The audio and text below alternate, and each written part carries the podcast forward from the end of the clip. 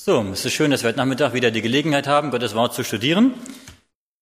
Normalerweise ist das so jetzt die Stunde, wo man sich ein bisschen hinlegt, die Augen zumacht. Also falls jemand von euch einschläft, dann bin ich nicht böse.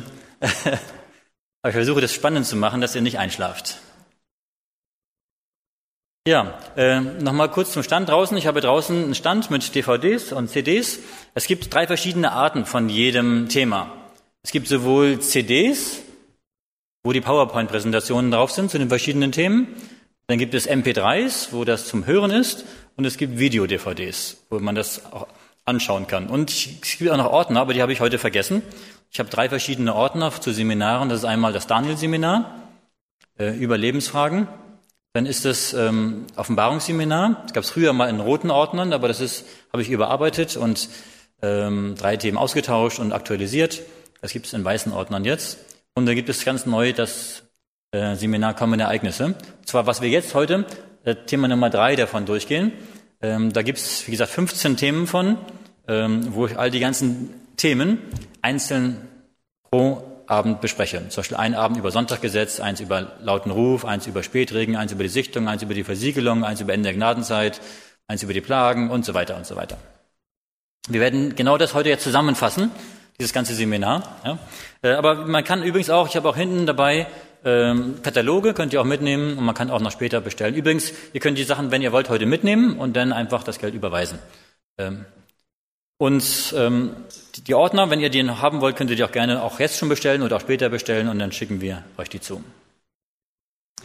Gut. Die Reihenfolge der Endzeitereignisse. Ich hatte heute Morgen drei Themen zur Auswahl gestellt und das Thema war am meisten gefragt. Und ich denke, das Thema ist auch am wichtigsten, weil ich glaube, dass die Dinge nicht mehr lange vor uns liegen. Meine Frage an euch, glaubt ihr, gibt es einen Endzeitfahrplan? Im groben ja, okay. Die Frage ist, wie grob und wie fein?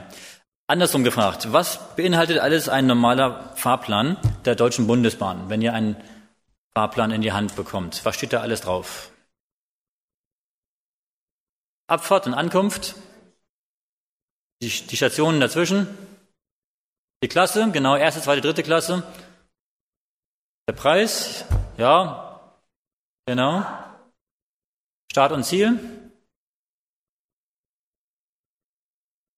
Bahnsteig steht drauf, natürlich, Zwischenhalte stehen drauf, richtig, sieht man, wer öfter mal Bahn fährt, ne? Wie bitte? Die Kilometer auch, richtig, genau. Die Kilometer sind auch mit drauf. Die Zeiten, die Uhrzeiten und die Tage. Übrigens auch steht drauf, ob der Zug jeden Tag fährt oder nur werktags oder nur Wochenende oder nur feiertags oder nur sonntags. Ja. Dann steht auch drauf, was für Service geboten wird, ob ein Schlafwagen dabei ist oder ein Speisewagen dabei ist, äh, oder ob es ein ICE ist oder, oder, oder, äh, oder ein Bummelzug oder was auch immer. Ja, also da stehen jede Menge Informationen dabei. Und in dem Sinne, dass wir einen Endzeitfahrplan haben, dass Ereignisse, Zeitpunkte offenbart werden, haben wir nicht. Also ich kann euch jetzt nicht sagen, wann der Sonntaggesetz kommt und in welchem Jahr der laute Ruf ist und in welchem Jahr diese Wiederkunft ist. Äh, wissen wir nicht. Und Gott hat das bewusst nicht gegeben. Ich denke, er hat seinen Grund dabei gehabt. Ähm, aber wir haben einen Endzeitereignisplan. Das heißt, dass Gott uns Ereignisse offenbart hat, die geschehen, bevor er wiederkommt. Ja, dass also Ereignisse offenbart werden. Und das haben wir. Ein Zitat von Ellen White aus dem großen Kampf, 599. Gute Absichten genügen keineswegs. Auch reicht es nicht hin, das zu tun, was man für Recht hält oder was der Prediger für Recht erklärt. Das Heil der Seele steht auf dem Spiel. Jeder muss für sich selbst in der Schrift forschen, wie stark auch seine Überzeugung sein, wie zuversichtlich er auch glauben mag, dass der Geistliche wisse, was Wahrheit ist. Er hat damit keine sichere Grundlage. Er besitzt eine Karte, die ihm genau den Weg der Reise nach dem Himmel bezeichnet. Und er sollte deshalb nichts zu erraten suchen. Deshalb, ähm, wir haben eine Karte, die uns den Weg der Reise zum Himmel zeigt. Ähm, uns, das ist die Prophetie. Sowohl was die Bibel uns zeigt in der Prophetie, als auch was Gott durch Ellen White uns gegeben hat. deswegen habe ich auch in diesem Seminar, dieses, Seminar hier ist vor allen Dingen äh, für Adventisten. Also das Seminar ist nicht geeignet für, für Gäste, die noch frisch sind, ähm, weil hier man noch sehr in die Tiefe geht und auch Zitate von Ellen White dabei hat. Äh, und bei Gästen muss man mit Ellen White Zitaten immer vorsichtig sein, äh, weil die Bibel die Grundlage ist. Ne? Deswegen das andere Seminar, was ich hinten noch liegen habe, Prophetie neu entdecken, das sind auch 15 Abende, wo ich Daniel und Offenbarung einfach Vers für Vers auslege. Das ist für Interessierte gedacht, dass sie die Prophetie kennenlernen. Das hier ist mehr so über die, auf die Endzeitereignisse bezogen. Ähm, Zitate von Ellen White und von der Bibel über die Endzeit. Und zwar dieses Endzeit-Szenario kennen wir eigentlich alle. Ähm, das da sind wir heute, dann kommt Jesu Wiederkunft, dann haben wir die tausend Jahre, wo wir im Himmel sind und Gericht halten, dann kommt die zweite Auferstehung, die neue Erde. Ähm, und ich denke, das, das ist ja unser 28 Glaubenspunkten auch alles so mit, mit äh, dabei und es wird auch in Bibelstunden verkündigt. Die Frage ist jetzt, was ist wichtiger? Zu erkennen, was vor der Wiederkunft geschieht oder was nach der Wiederkunft geschieht? Warum ist es vorher wichtiger? Für die Vorbereitung? Ja.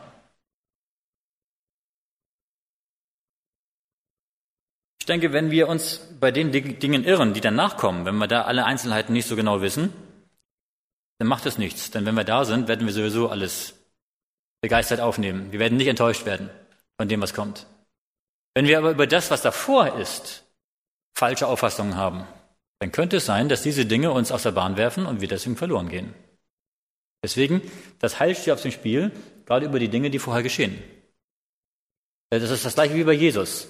Als Jesus nach Jerusalem ging, hat er seinen Jüngern gesagt, dass er hingehen wird, dass er leiden wird, gefoltert wird, geschlagen wird, äh, ans Kreuz geschlagen wird und nach drei Tagen auferstehen wird. Und sie haben es nicht geglaubt. Und als es soweit war, sind sie alle weggelaufen. Dass Gott sagt uns die Dinge nicht, um uns Angst zu machen, sondern damit wir, damit wir im Glauben gestärkt werden, damit wir vorbereitet sind auf die Dinge, dass wir uns darauf einstellen können, wenn das kommt. Das ist wichtig. Ähm, ich denke, wenn man sich mal anschaut über das, was so kommt, viele Dinge sind ja negativ besetzt. Sonntaggesetz, Trübsalzeit, Verfolgung. Wer hört sowas schon gern? Wer freut sich schon darauf? Ähm, normalerweise ist das nicht so was, ja. Wenn man das hört, dann kriegt man so ein bisschen Magengrummeln, ne? Äh, aber es ist folgendes. Ähm, in der letzten Zeit wird Satans Wirken stärker und Gottes Wirken wird auch stärker. Und wenn wir nur auf das schauen, was Satan macht, Sonntaggesetz und Verfolgung und Verführung und so weiter, dann werden wir Angst bekommen, weil Satan mächtig ist. Und er wird in der Endzeit mächtige Dinge tun, keine Frage. Wenn wir auf das schauen, was Gott in der Endzeit tun, tut, dann werden wir Vertrauen bekommen. Weil Gott ja viel stärker ist als Satan und weil er mehr wirken wird und seine Kraft wird auch noch viel stärker werden als Satans. Nur Gott arbeitet anders als Satan. Aber Satan arbeitet mit Druck und Verführung. Und Gott arbeitet mit seinem Heiligen Geist. Mit Schutz für seine Kinder und dass er einen Heiligen Geist uns gibt, der besonders notwendig ist. Eine andere Frage. Was ist in der Endzeit, was ist schlimmer? Verführung oder Verfolgung? Verführung. Seid ihr sicher? Wenn ich verfolgt werde, dann können sie mich vielleicht schlagen, dann können sie mich vielleicht einkerkern, aber das ewige Leben können sie mir nicht nehmen. Wenn ich verführt werde, dann steht mein ewiges Leben auf dem Spiel. Deswegen habt ihr vollkommen recht, Verführung ist viel schlimmer. Deswegen, die Zeit der Verführung ist jetzt. Wir leben jetzt in der Zeit der Verführung. Die größte Verführung, die wir haben, ist jetzt, heute. Durch unseren Wohlstand, durch Liberalismus, durch, durch, durch Weltlichkeit, durch viele andere Dinge, durch Ablenkung von, von, von, von der Wahrheit. Ähm, deswegen ist die Zeit, in der wir jetzt leben, viel gefährlicher als die Zeit, die kommt. Wenn die Verfolgungszeit kommt, dann wird das geistlich gesehen eine schöne Zeit werden. Warum? Unsere Aufgabe ist nicht, für unsere Sicherheit zu sorgen. Das können wir gar nicht. Viele machen sich um ihre Sicherheit Gedanken für die Endzeit. Das ist gar nicht unsere Aufgabe. Was ist unsere Aufgabe in der Endzeit? Unsere Aufgabe ist es, den lauten Ruf zu verkündigen. Und Gottes Aufgabe ist es, für unsere Sicherheit zu sorgen. Wie beim Elia. Elia sollte verkündigen, zum Ahab gehen und sagen, dass es nicht regnet. Naja, wir haben jetzt ziemlich viel Regen hier abbekommen. Ähm, Und dann konnte Elia für seine Sicherheit nicht selber sorgen. Elia, Gott hat zu ihm gesagt, geh zum Bach Krit. Und dort war er versorgt. Die Raben kamen, das Wasser war da. Und als das Wasser das alle war, sagt Gott zu ihm, geh nach Zapat. Und dort war die Witwe. Das heißt, Gott hat für ihn gesorgt. Äh, und man muss sich vorstellen, Zapat war der Geburtsort von Isabel. Und Gott schickt den Ahab, Gott schickt den Elia genau in das Zentrum des Abfalls. Und da war er sicher. Also wenn Gott für uns sorgt, dann sind wir sicher. Ähm, Elia hätte keine Chance gehabt, selbst sich zu verstecken. Deswegen, so wird es am Ende auch sein, Gott wird uns für uns sorgen, für unsere Sicherheit sorgen. Und wir sollen für Gottes Werk sorgen. Das ist, das ist die Aufgabenverteilung. Und das funktioniert. Gut, gehen wir mal weiter. Ähm, also, ich habe jetzt mal, also das ganze Seminar geht über diese Frage, nämlich, äh, nochmal kurz zurück, äh, was ich hier rot umrandet habe, das ist genau das Thema des Seminars kommende Ereignisse. Was zwischen heute und Jesu Wiederkunft geschieht. Es gibt so drei große, diese drei großen gelben Balken, die wichtig sind, die große Marksteine bilden. Natürlich am Ende Jesu Wiederkunft, dann Ende der Gnadenzeit, da wird sich sehr viel verändern, und dann das Sonntaggesetz. Das sind so die drei großen Marksteine. Und alle anderen Ereignisse kann man dazwischen einordnen, zwischen diesen Dingen. Sonntaggesetz, Ende der Gnadenzeit und Jesu Wiederkunft. Ja, das erste, was geschieht, ich denke, was jetzt heute geschieht, in unseren Tagen, ist der Frühregen. Und übrigens, die Ereignisse, die ich jetzt auch hier alle aufzeichne, ähm, sind nicht, dass sie plötzlich anfangen und plötzlich wieder aufhören, sondern das ist so eine Art Anschwellen. Es wird immer stärker, immer stärker, bis es irgendwann mal so auf dem Höhepunkt ist. Frühregen ist folgendes. Ähm, wir lesen mal Joel Kapitel 2, Vers 23. Den haben wir gerade letztens in der Sabbatschule gehabt, aber leider nicht auf die Endzeit bezogen. Das war schade. Joel 2, Vers 23 und Vers 12 und 13. Vers 23 übrigens, ich werde nicht alle Texte nachher lesen und auch nicht alle Ellen White Texte, weil, ähm, weil die, weil es sonst zu lang werden würde. Äh, falls ihr nachher noch Belege haben wollt, dann könnt ihr das Seminar selber nehmen oder auch die DVDs dazu. Und da ist alles ganz ausführlich dann dabei. Also Joel 2, Vers 23. Und ihr Kinder Zions, freut euch und seid fröhlich im Herrn, eurem Gott, der euch gnädig Regen gibt und euch herabsendet Frühregen und Spätregen wie zuvor. Das hier ist jetzt bezogen aufs Geistliche.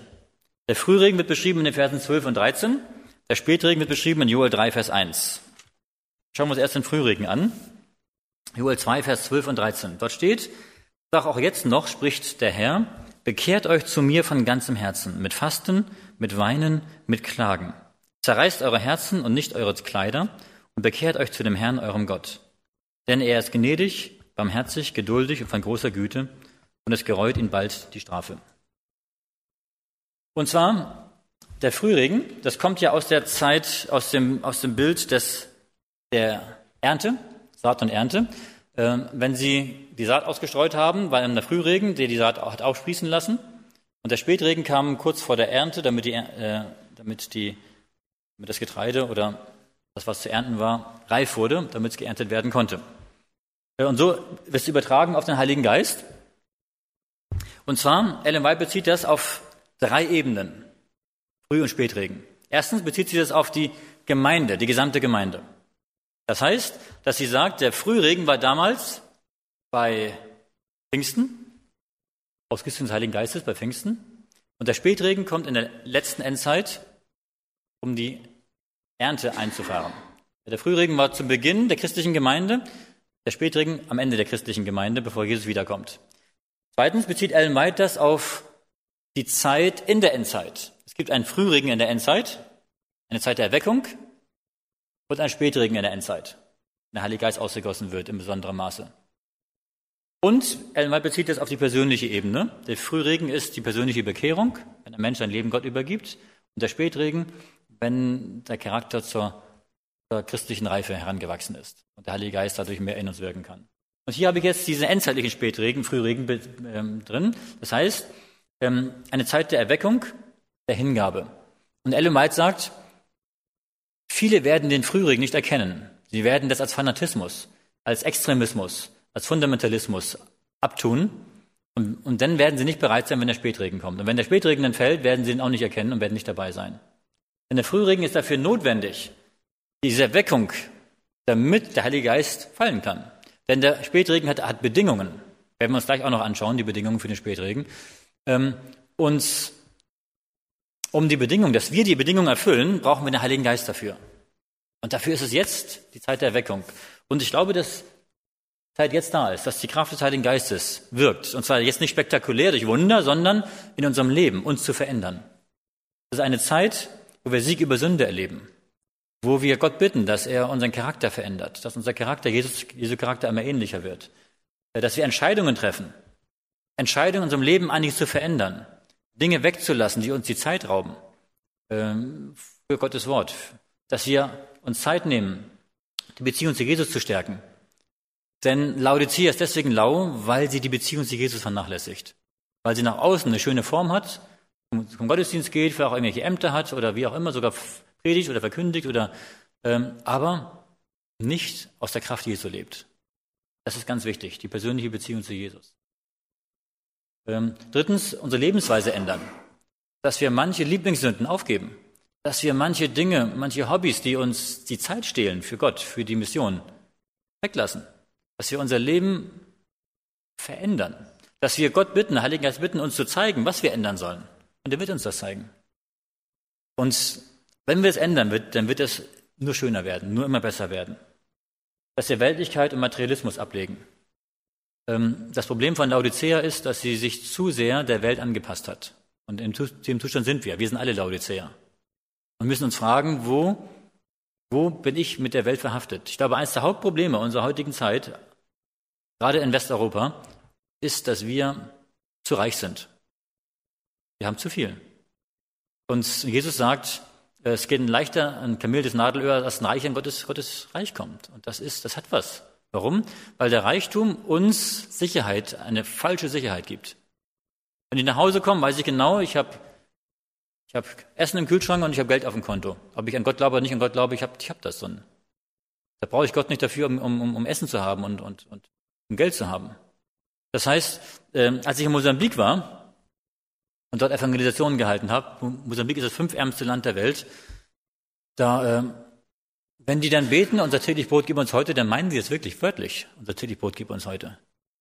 Und als ich über die Endzeit gesprochen habe, haben, sie, haben die gesagt, ist für uns kein Problem. Äh, wenn uns alles weggenommen wird, wir haben sowieso nichts. Was sollen sie uns wegnehmen? Sie müssen nichts loslassen. Wenn wir loslassen müssen, unser Auto, unser Computer, unser Haus, unser Besitz, unser Geld, das, das ist die Frage, was ist uns mehr wert? Ähm, das heißt, wir spüren nicht mehr die Abhängigkeit von Gott. Und deshalb ist es, ist es wichtig, dass wir zwar Besitz haben dürfen, aber, aber trotzdem die Abhängigkeit von Gott behalten oder wiederbekommen. Ganz, ganz wichtig. Ja. Das heißt, und das ist, denke ich, was wir, was wir jetzt gerade erleben. Ich glaube, dass viele Dinge, äh, angefangen vom Youth Mission Kongress, bis über die Schulen, die wir jetzt haben, die Gemeindeschulen, bis über, ähm, bis über Predigten und andere Dinge übers, im Internet, über Prophetie und andere Dinge, ähm, sind alles Dinge, die dazugehören, dass Gemeinden aufgerüttelt werden. Und viele gehen und, und sind aktiv. Ja? Ich habe in vielen Gemeinden, äh, gerade vom Youth Mission Kongress, Jugendgruppen festgestellt, äh, kennengelernt, die haben dann das mitgenommen und haben das zu Hause praktiziert und in manchen Gemeinden sieht es so aus, dass die Jugend aktiv ist und macht die Mission und die Gemeinde bremst sie manchmal und sagt, na ja, komm, mach doch nicht so schnell, mach doch nicht so viel und das wird sich alle schon widerlegen, ja. Und die Jugend versucht, die Gemeinde mit zu motivieren, ja. Früher war es eher andersrum, dass die Jugend unmotiviert war. Aber wir haben momentan eine Jugend, die erweckt ist, ja, und die ernst machen möchte mit Gott und die gebraucht werden möchte und die sich einsetzt. Das Josia Missionszentrum, was wir haben, das ist fantastisch. Wir haben jetzt von letzten September bis Ende Juni bei uns in Mannheim sechs His Hands, Bibelarbeiter, alle von der Josia Missionsschule gekommen, die erst neun Monate für uns, bei uns gearbeitet haben, Bibelstunden gegeben haben und, und missionarische Arbeit gemacht haben. Ja, das ist eine fantastische Arbeit, ähm, äh, neun Monate für Jesus einzusetzen. Äh, ich denke, das sind alles Zeichen der Erweckung. Erweckung unter den Jugendlichen und in den Gemeinden. Und wir müssen schauen, dass das nicht an uns vorbeigeht. Dass wir auch mit uns erwecken lassen. Und es geschieht auch durch das Studium der Prophetie, was wir heute Morgen auch gesagt haben. Ja, das nächste, was sonst kommt, ist die Weltregierung. Die Weltregierung haben wir an, an äh, verschiedenen Stellen in der Bibel. Ähm, eine religiös-politische Weltregierung. Erstens in Daniel 2, Vers 43, da haben wir den Ton, ein Symbol für die Kirche, das Eisen, ein Symbol für den Staat. Und in Daniel 2 geht es um Weltreiche. Das heißt, dass hier eine religiös-politische Weltregierung am Ende kommen wird. Wie die heißen wird, wie die aussehen wird, weiß ich nicht. Aber äh, ich denke, dass die ganze Finanzkrise, die wir haben, darauf zusteuert, auf diese Weltregierung, die neue Weltordnung, die kommen wird. Ja. Eine Einheitsreligion, die über alle Religionen drüber stehen wird und eine Welt, eine politische Regierung, die die Macht haben wird. Ja. Das gleiche haben wir in Offenbarung 13, 15 bis 17, das Bild des Tieres, hat drei Merkmale, nämlich es wird angebetet, Zweitens, es kann Gesetze erlassen, dass man nicht kaufen und verkaufen kann. Und drittens, es hat weltweite Macht, dass sie allesamt das Malzeichen des Tieres annehmen durch das Bild des Tieres. Das heißt, es hat also auch die drei gleichen Merkmale, religiös, staatlich und weltweit. Also eine religiös-politische Weltregierung, die hier auch in Offenbarung 13 beschrieben wird. Das gleiche haben wir in Offenbarung 17, die Hure auf dem Tier. Die Hure ist die Kirche, das Tier ist der Staat und die Macht, die sie am Ende bekommen, ist die Weltregierung. Das heißt auch eine religiös-politische Weltregierung, die hier beschrieben wird. Überall das Gleiche. In Daniel 2, auf Morgen 13 und auf Morgen 17. Und das, denke ich, steht vor der Tür. Das kann jeden Moment passieren. Äh, ich denke, irgendwann wird die ganze Weltwirtschaft zusammenbrechen. Und dann wird ein neues Weltsystem eingerichtet, aufgebaut. Und das sieht dann so aus. Und wenn das kommt, denke ich, dann ist das sozusagen der Startschuss, das, der beginnt der Countdown für die letzten Ereignisse. Diese Weltregierung wird dann das Sonntaggesetz bringen, Erst wird es in Amerika kommen, kommen wir gleich drauf, und dann nachher weltweit. Gut, dann kommt das Sonntagsgesetz. Und das Sonntagsgesetz wird Gültigkeit haben bis Jesu Wiederkunft. Übrigens, die Weltregierung, die wird auch irgendwann hier eingesetzt und wird irgendwann während der Zeit der Plagen zerfallen. Ähm, das ist die sechste Plage, dass hier äh, und die siebte Plage auch, dass hier Babylon auseinanderbricht, auseinanderfällt, noch bevor Jesus wiederkommt. Gut, das Sonntagsgesetz. Offenbarung 13, Vers 16 und 17. Lesen wir mal. Offenbarung Kapitel 13, Vers 16 und Vers 17.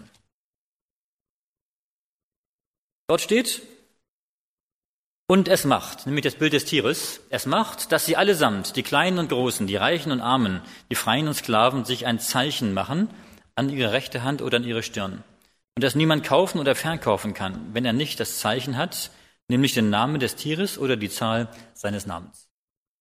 Das heißt, hier wird beschrieben, dass alle Menschen gezwungen werden, sich dieses Malzeichen an ihre rechte Hand oder an ihre Stirn zu machen. Natürlich ist es symbolisch.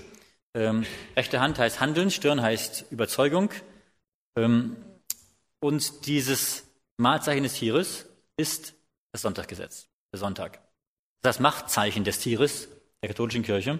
Und ähm, es wird am Ende alle Menschen aufgezwungen. Und zwar ist es so, das Sonntaggesetz an sich ist noch nicht problematisch. Am Sonntag zu ruhen, fällt mir nicht schwer. Kann ich mich auch hinsetzen und mal nichts tun oder was lesen oder irgendwas anderes machen. Äh, aber das Sonntaggesetz wird nicht ein Sonntaggesetz bleiben, es wird ein Anti-Sabbat-Gesetz werden. Das ist das Problem. Dass also, dass den Sabbathaltern verboten wird, den Sabbat zu halten. Dann gibt es Probleme. Gut, wie kommt das? Es gibt mehrere Stufen, wohin, wie, wie das kommen wird. Zunächst einmal eine dreifache Vereinigung zwischen Katholizismus, Protestantismus und Spiritismus. Die drei werden sich vereinigen. Das finden wir in Offenbarung 16, dass die drei, die drei Mächte, ähm, dass die drei unreinen Geister aus dem Rachen des Drachen und aus dem Rachen des Tieres und aus dem Munde des falschen Propheten hier kommen. Der Drache, das ist der Spiritismus, das Tier ist der Katholizismus und der falsche Prophet ist der Protestantismus. Die drei vereinigen sich, um die ganze Welt zu verführen. Auch Ellen White beschreibt es öfter, dass die drei sich vereinigen werden. Die Gläubigen werden als Sündenbock angesehen. Übrigens, was ich jetzt hier alle schreibe, ähm, zu jedem dieser Punkte gibt es ein Zitat von Ellen White oder einen Bibeltext, der dann in dem Ausführlichen ähm, ganz genau alles aufgeführt ist. Also die Gläubigen werden als Sündenbock angesehen. Ähnlich wie damals, als Elia und Ahab sich getroffen haben nach den dreieinhalb Jahren Dürre was sagt Ahab zu Elia? Bist du nun da, der du Israel ins Unglück stürzt? Und was sagt Elia? Nicht ich, sondern du und deines Vaters Haus. Durch euren Abfall seid, habt ihr das über Israel gebracht. Das heißt, diese Probleme, die es geben wird, am Ende wird ein Chaos in der Welt äh, zusammen über, über die Welt reinbrechen. Ein Chaos in allen Gebieten. Äh, in der Frage der Wirtschaft, in der Frage der, der Anarchie in der Gesellschaft, in der Frage der, der Moral unter den Menschen, in der Frage der, der Naturkatastrophen. Es wird so schlimm werden, dass die Menschen denken, es wird, die Welt geht unter. Und dann werden sie sagen, warum kommt das so? Weil es einige gibt, die gegen Gottes Gesetz, gegen den Sonntag sind. Und wenn wir die beseitigen, dann wird Gott seinen Zorn nicht mehr über uns haben und dann wird uns wieder gut gehen. Also werden die Gläubigen als Sündenbock angesehen für Dinge, wo wir gar nichts für können. Ähnlich wie übrigens nach dem 11. September. Äh, brauchte man einen Sündenbock. Innerhalb von wenigen Stunden hatte man ähm, Saddam Hussein und Osama bin Laden. Natürlich kann es durchaus sein, dass sie auch mit da ihre Finger im Spiel hatten, aber man brauchte einen Sündenbock. Und man hat ähm, den Zorn des, des, des, des Volkes, der Menschen, gezielt gelenkt auf bestimmte Institutionen und Personen. Und ob die, die Wahrheit dabei äh, eine Rolle spielt oder nicht, spielt, spielt für sie keine Rolle, weil am Endeffekt, wo sie denn den Kampf gegen den Irak geführt haben, ähm, haben sie nur mit Lügen gearbeitet. Ja? Äh, sie haben behauptet, Saddam Hussein wäre schuld am 11. September gewesen. Sie haben behauptet, der würde mit Osama bin Laden zusammenarbeiten. Sie haben behauptet, der hätte Massenvernichtungswaffen, war alles gelogen. Und die Menschen waren dann für den Krieg und am Ende hat man festgestellt, stimmt. Das heißt also, hier werden Sündenböcke einfach genannt und wenn man das tausendmal wiederholt im Fernsehen, und die Menschen es immer wieder hören, dann glauben sie irgendwann das, was sie hören. Weil das, was man ständig hört, kommt einem bekannt vor und das glaubt man dann auch. Auch wenn es nicht wahr ist. So wird es am Ende auch sein, dass wir einfach verleumdet werden, als Sündenböcke herhalten. Denn es ist folgendes. Ähm, Nochmal kurz zurück. Bei Jesu Tod. Wer wollte Jesu Tod? Das Volk? Wollte das Volk Jesu Tod? Genau. Das Volk wollte Jesu Tod nicht. Sie haben noch vorher gerufen, Hosianne dem Sohne Davids, als er eingezogen ist nach Jerusalem, ein paar Tage vorher noch. Wollte der Staat es? Wollte Pilatus Jesus ans Kreuz bringen? Im Gegenteil, er hat noch versucht, mit allen Mitteln zu verhindern. Er hat es auch verhindern können, aber er war zu schwach. Er hat es nicht durchgesetzt. Gegen seine Erkenntnis hat er am Ende gehandelt. Das heißt, es wollten die religiösen Führer. Was haben die gemacht? Die haben das Volk aufgestachelt, dass das Volk geschrien hat, kreuzige ihn. Und zusammen mit dem Volk haben sie Druck auf den Staat ausgeübt, dass der Staat nachgibt, denn ohne Staat konnten sie Jesus nicht ins Kreuz bringen. Sie mussten also Druck ausüben, zusammen mit dem Volk, auf, auf, die, auf den Staat. Und genauso wird es am Ende auch wieder sein. Die religiösen Führer werden danach verlangen, sie werden das Volk aufstacheln, dass das Volk das auch will, und dann wird der Gesetzgeber nachgeben. Das heißt, die politischen Führer in den USA, es wird das erst in den USA kommen, werden das gar nicht wollen. Die werden es aber tun, weil sie wiedergewählt werden wollen. Deswegen, wenn manchmal interessiert bei jedem Wahlen in den USA geguckt wird, wer kommt jetzt dran und wer könnte das Sonntaggesetz herausbringen, spielt überhaupt gar keine Rolle. Ob das ein Demokrat ist, ob das ein Republikaner ist, spielt gar keine Rolle. Weil das Sonntaggesetz kommt nicht auf Initiative vom, von, von, von dem Präsidenten, sondern durch die religiösen Führer, die das Volk aufstacheln, die das fordern werden, und dann werden sie nur nachgeben. Und ein Obama würde genauso nachgeben wie ein Bush, das ist überhaupt keine Frage. Deswegen spielt das, keine, spielt das eine untergeordnete Rolle, wer gerade an der Regierung ist. Zuerst wird das Sonntaggesetz in den USA kommen und dann wird es weltweit kommen. In den USA natürlich von der amerikanischen Regierung und weltweit wird es dann kommen über diese, das Bild des Tieres, über diese religiös-politische Weltregierung. Die werden das dann. Und es wird überall auf der Welt Gültigkeit haben, natürlich. Aber es wird nicht überall gleich stark durchgesetzt. Es gibt einige Länder, äh, kann ich mir vorstellen, vielleicht Kasachstan oder oder irgendwo äh, Indien, China oder irgendwas, die haben kein großes Interesse daran, dass der Sonntag bei ihnen jetzt stark auch, ja, dass, dass die, die den übertreten, dieses Gesetz, dass sie ja stark verfolgt werden. Ähm, Ellen White schreibt, dass es am stärksten kommen wird, dieses Sonntaggesetz, in den USA und in Europa.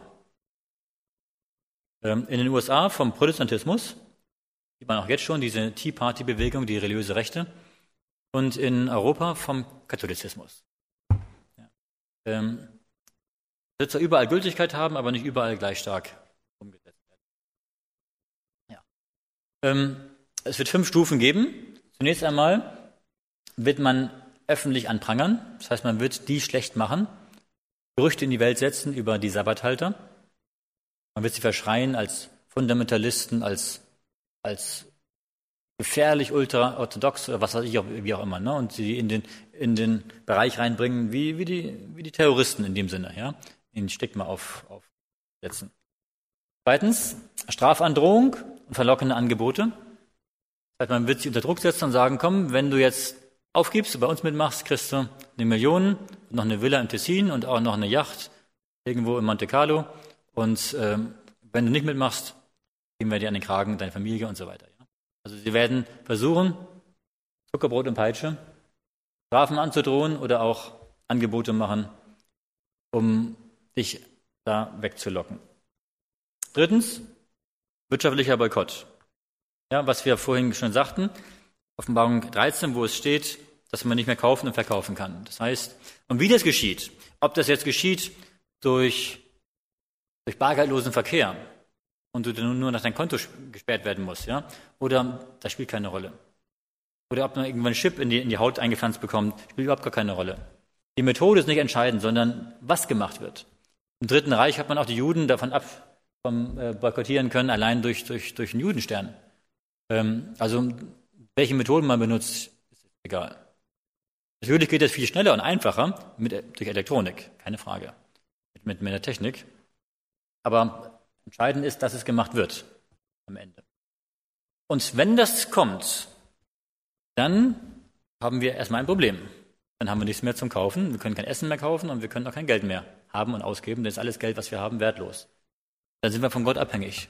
Und diese Abhängigkeit von Gott, die wir dann haben werden, wird uns umso mehr in die Beziehung zu Gott führen und umso mehr Erfahrungen werden wir dann machen in diesen Tagen. Und dann wird es auch noch Gefängnis, Sklaverei und Verfolgung geben. Ellen White sagt vor allen Dingen in den Ländern, wo wenig Platz ist, zum irgendwo auch auf einsame Orte anzu, äh, einsame Orten zu gehen und sich zu verstecken, da wird es auch vor allen Dingen Gefängnis sein und auch Verfolgung geben.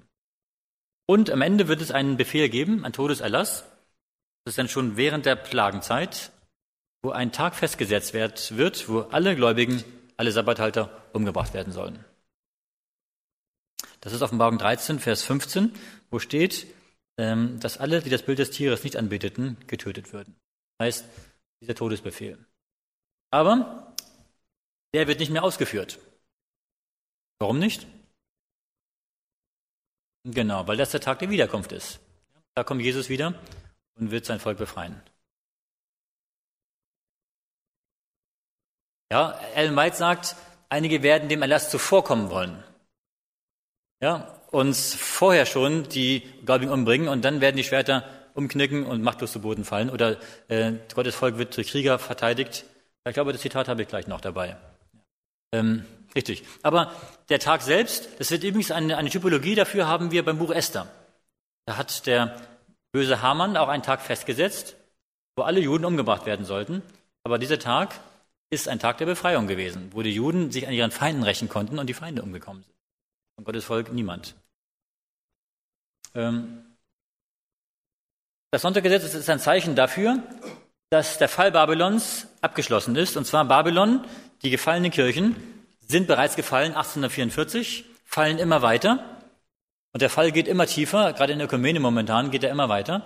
Und er ist abgeschlossen, hat seinen Höhepunkt erreicht, wenn sie das Sonntaggesetz gebracht haben. Warum? Weil dann die Kirchen zusammen mit dem Staat Gottes Gesetz offiziell für abgeschafft erklären. Das ist der Höhepunkt der, des Falls von Babylon dass der Protestantismus dem Papsttum die Ehre gibt. Warum? Weil der Protestantismus hier einen Tag forciert und allen aufzwingt, der vom Papsttum kommt. Und sie damit dem Papst die Ehre geben.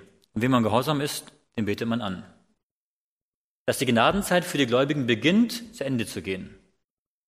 Also beim Sonntaggesetz ist noch nicht sofort für alle das zu Ende, sondern es beginnt. Warum, werden wir uns gleich anschauen, wenn es um die Versiegelung geht.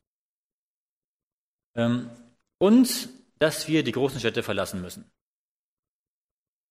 Ähm, Ellen White sagt, wir sollten jetzt schon die Städte verlassen, weil das Leben in den Städten nicht gut ist. Zu viel Lärm, zu viel, zu viel Hektik, zu viel Schmutz, ähm, zu wenig Natur. Ja, wir sollten so wohnen, dass wir in der Natur wohnen, in der Natur umgeben, auch gerade für die Kinder, dass die äh, Versuchung nicht so groß ist. Natürlich nützt es nichts, wenn man irgendwo im Wald wohnt und doch im Internet alle Versuchungen hat. Ja, man muss natürlich dann auch entsprechend seinen Lebensstil danach ein bisschen ausrichten. Ne? Man muss also nicht nur äußerlich die Städte verlassen, sondern auch innerlich die Städte verlassen. Hier noch ein Zitat, genau, was ich eben schon mal sagte, auch im großen Kampf, wie Gott für sein Volk sorgen wird in dieser Zeit. Der ihnen anvertrauten Aufgabe getreu wachen die himmlischen Wächter, damit meint sie die Engel, auch in Zukunft. Obwohl ein allgemeines Gebot die Zeit bestimmt hat, da diejenigen, die Gottes Gebote halten, umgebracht werden sollen, so werden doch ihre Feinde in manchen Fällen dem Erlass zuvorkommen wollen und versuchen, sie zu töten. Aber niemand kann an den mächtigen Wächtern vorbeikommen, die jede Seele bewahren. Einige werden auf ihrer Flucht aus den Städten und Dörfern angegriffen, doch die gegen sie erhobenen Schwerter zerbrechen und fallen machtlos zu Boden. Andere werden von Engeln in der Gestalt von Kriegern verteidigt. Sicherlich würde Ellen White heute sagen, die, die, die Gewehre und die Pistolen werden nicht, nicht funktionieren, ja, und wie auch immer, ja. Äh, aber das heißt, Gott wird sein Volk bewahren. Es wird noch Märtyrer geben, aber nur vor dem Ende der Gnadenzeit. Warum? Gott würde niemals zulassen, dass seine Kinder wegen ihres Glaubens sterben, wenn es nicht einen Sinn hätte. Und der einzige Sinn, dass jemand als Märtyrer stirbt, ist, dass ein anderer sich dadurch bekehrt. Dass die Menschen sehen, wie man stirbt, dass Gottes Heiliger Geist in dem Märtyrer wirkt und eine übernatürliche Kraft sichtbar wird. Und dann merken Menschen, das muss von Gott sein und dadurch bekehren sich. Und wenn keine Bekehrung mehr möglich ist, wenn die Gnadenzeit zu Ende ist, wird es deswegen auch keine Märtyrer mehr geben, weil Gott nicht zulassen wird, dass seine Kinder in Satans Hand fallen, ohne dass es einen Grund hätte oder einen Zweck hätte. Und gerade in dieser Zeit, wenn die Plagen schon kommen, wird Gott sein Volk bewahren. Die kommende Krise erfordert mehr als ein oberflächliches Christentum. Jesus lädt uns ein, zu ihm zu kommen und ihm zu vertrauen. Er will uns unsere Angst nehmen und dafür seinen Frieden schenken. Nur Jesus kann uns durch die kommende Krise, durch den kommenden Konflikt hindurchbringen. Aus eigener Kraft kann das niemand. Es gibt manche, die sagen, ja, am liebsten, Ellen White sagt, dass manche vor dieser Zeit zur Ruhe gelegt werden. Die Kinder, oder auch die im Glauben schwach sind. Und manche sagen, ja, am liebsten würde ich zur Ruhe gelegt werden vorher. Weil sie dann sagen, naja, vielleicht bin ich ja nicht stark genug, das durchzustehen. Aber ich glaube, dass manchmal genau die, die das wünschen, die sind, die am stärksten in der Endzeit sind. Warum?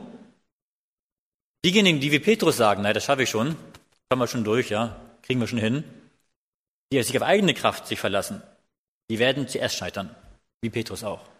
Aber diejenigen, die merken und wissen, ich kann das nicht, ihr schafft das nicht. Die klammern sich umso mehr an Jesus und werden umso mehr von ihm die Kraft haben, auch zu bestehen. Die einzige Chance, die wir haben, in der Endzeit zu bestehen, ist, dass wir durch Gottes Kraft leben. Aus eigener Kraft schafft das kein Mensch. Zum Glück weiß Gott das. Gott weiß, Gott kennt unsere Herzen besser, als wir uns selber kennen. Und deswegen wird er keine falsche Entscheidung treffen, wie er das macht. Wen er zur Ruhe legt und wen nicht müssen wir am Ende keine Angst vor haben, wie rum es auch ausgeht. Ähm, deswegen wir müssen unseren Blick abwenden von den negativen Dingen. Wir müssen sie natürlich auch wissen, wir müssen sie im Auge haben, wir müssen darüber Bekenntnis haben, was kommen wird an negativen Dingen. Aber wir müssen vor allen Dingen auf das schauen in der Endzeit, was Gott wirkt, den Heiligen Geist. Und in der Endzeit, meine Lieben, wird Gott Wunder wirken, mehr als je zuvor. Ich bin überzeugt, dass die Zeichen der Wunder, die in der Endzeit geschehen, mehr Wunder sein werden als alle Wunder, die von der Schöpfung bis heute überhaupt je auf der ganzen Welt passiert sind. Denn Gott wird seinen Heiligen Geist ausgießen, Joel 3 steht das, über alle, über die Alten, über die Jünglinge, über die Jungfrauen. Das heißt, da wird diese Gabe der Prophetie nicht einem Menschen gegeben werden, wie Ellen White damals, einem Propheten, sondern Gott wird das flächendeckend machen. Ähm, und das wird fantastisch werden. Gucken wir uns gleich ein bisschen genauer an.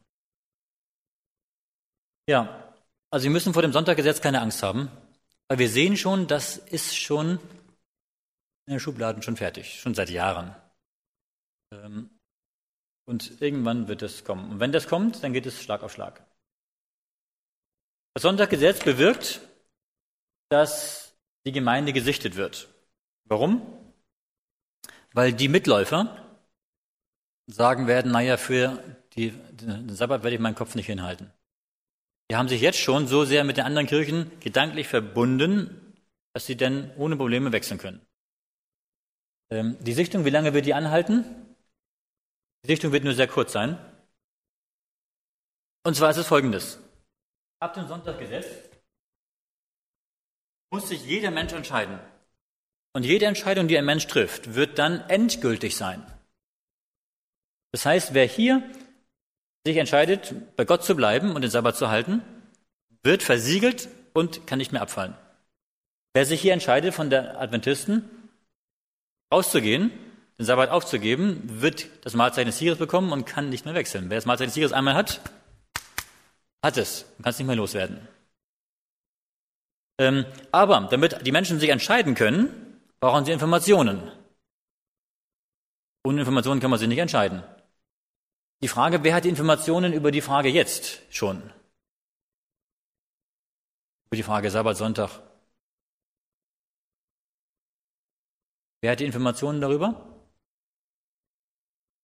Gottes Wort, genau. Und welche Menschen haben das jetzt? Wir, Adventisten, natürlich.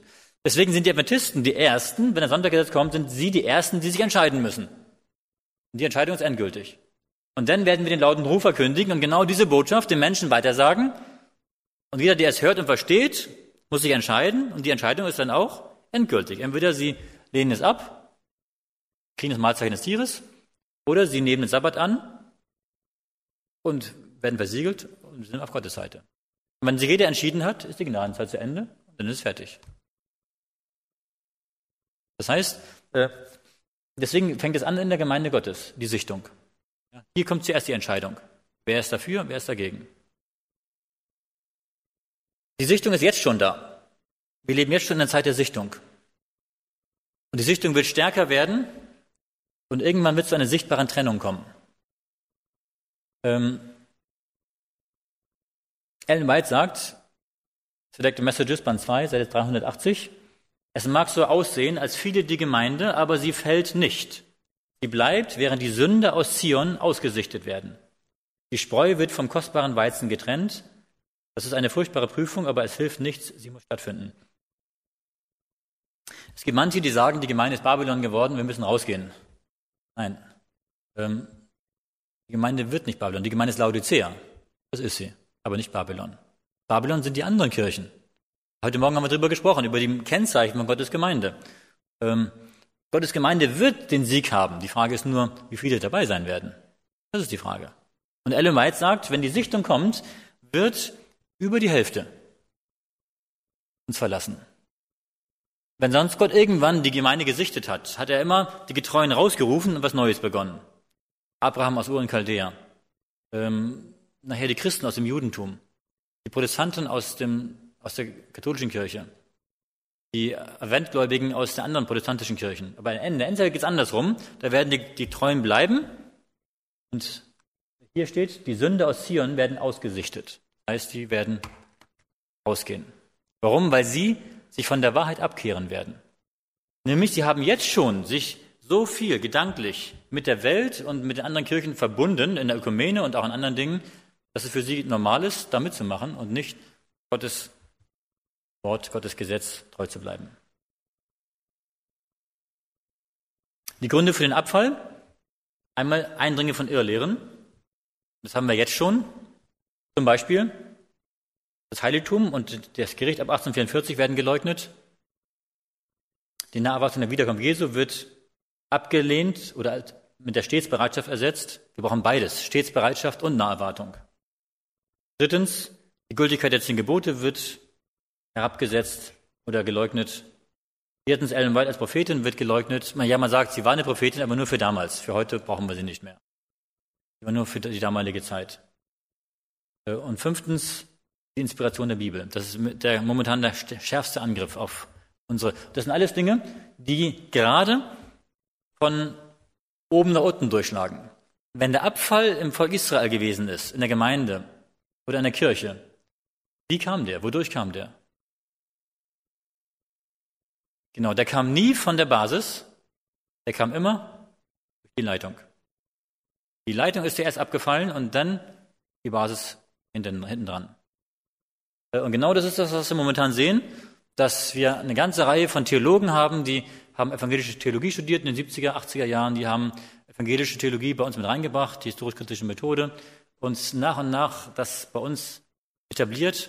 Und so haben wir momentan einen, einen liberalen Adventismus in vielen Bereichen der ganzen Welt, auch in Deutschland vor allen Dingen, äh, wo genau diese Dinge gar nicht mehr geglaubt werden und kündigt werden.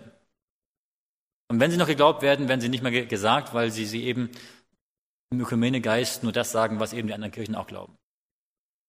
Wird herabgesetzt von der Bedeutung. Ja, und dadurch ähm, sind sie, schon viele sind schon gedanklich viel mehr mit den anderen Kirchen verbunden als mit dem Wort Gottes. Ja. Ich glaube, dass ein Schlüssel darin liegt, was wir heute Morgen gesehen haben. Ich möchte mal kurz zurückkommen. Schlag mal auf Offenbarung 12, Vers 17. Offenbarung 12, Vers 17. Das waren die Kennzeichen für Gottes Gemeinde in der Endzeit. Und dort hatten wir gelesen, und der Drache wurde zornig über die Frau und ging hin zu kämpfen gegen die übrigen von ihrem Geschlecht, Gottes Gebote halten und haben das Zeugnis Jesu. Wir hatten gesagt, die Kennzeichen der Gläubigen nach 1798 sind, sie halten Gottes Gebote, alle zehn Gebote, auch den Sabbat. Und zweitens, sie haben das Zeugnis Jesu und die Geist der Weissagung ein Prophet. Und das sind die Kennzeichen, die vorher nicht da waren und nach 1798 neu dazugekommen sind. Und zweitens, das sind die Kennzeichen, die Gottes Gemeinde, die Adventgemeinde, Gottes sichtbare Gemeinde der Endzeit, unterscheidet von den anderen Kirchen, die das nicht haben, die nicht Gottes Gemeinde sind. Aber es gibt noch einen dritten Aspekt.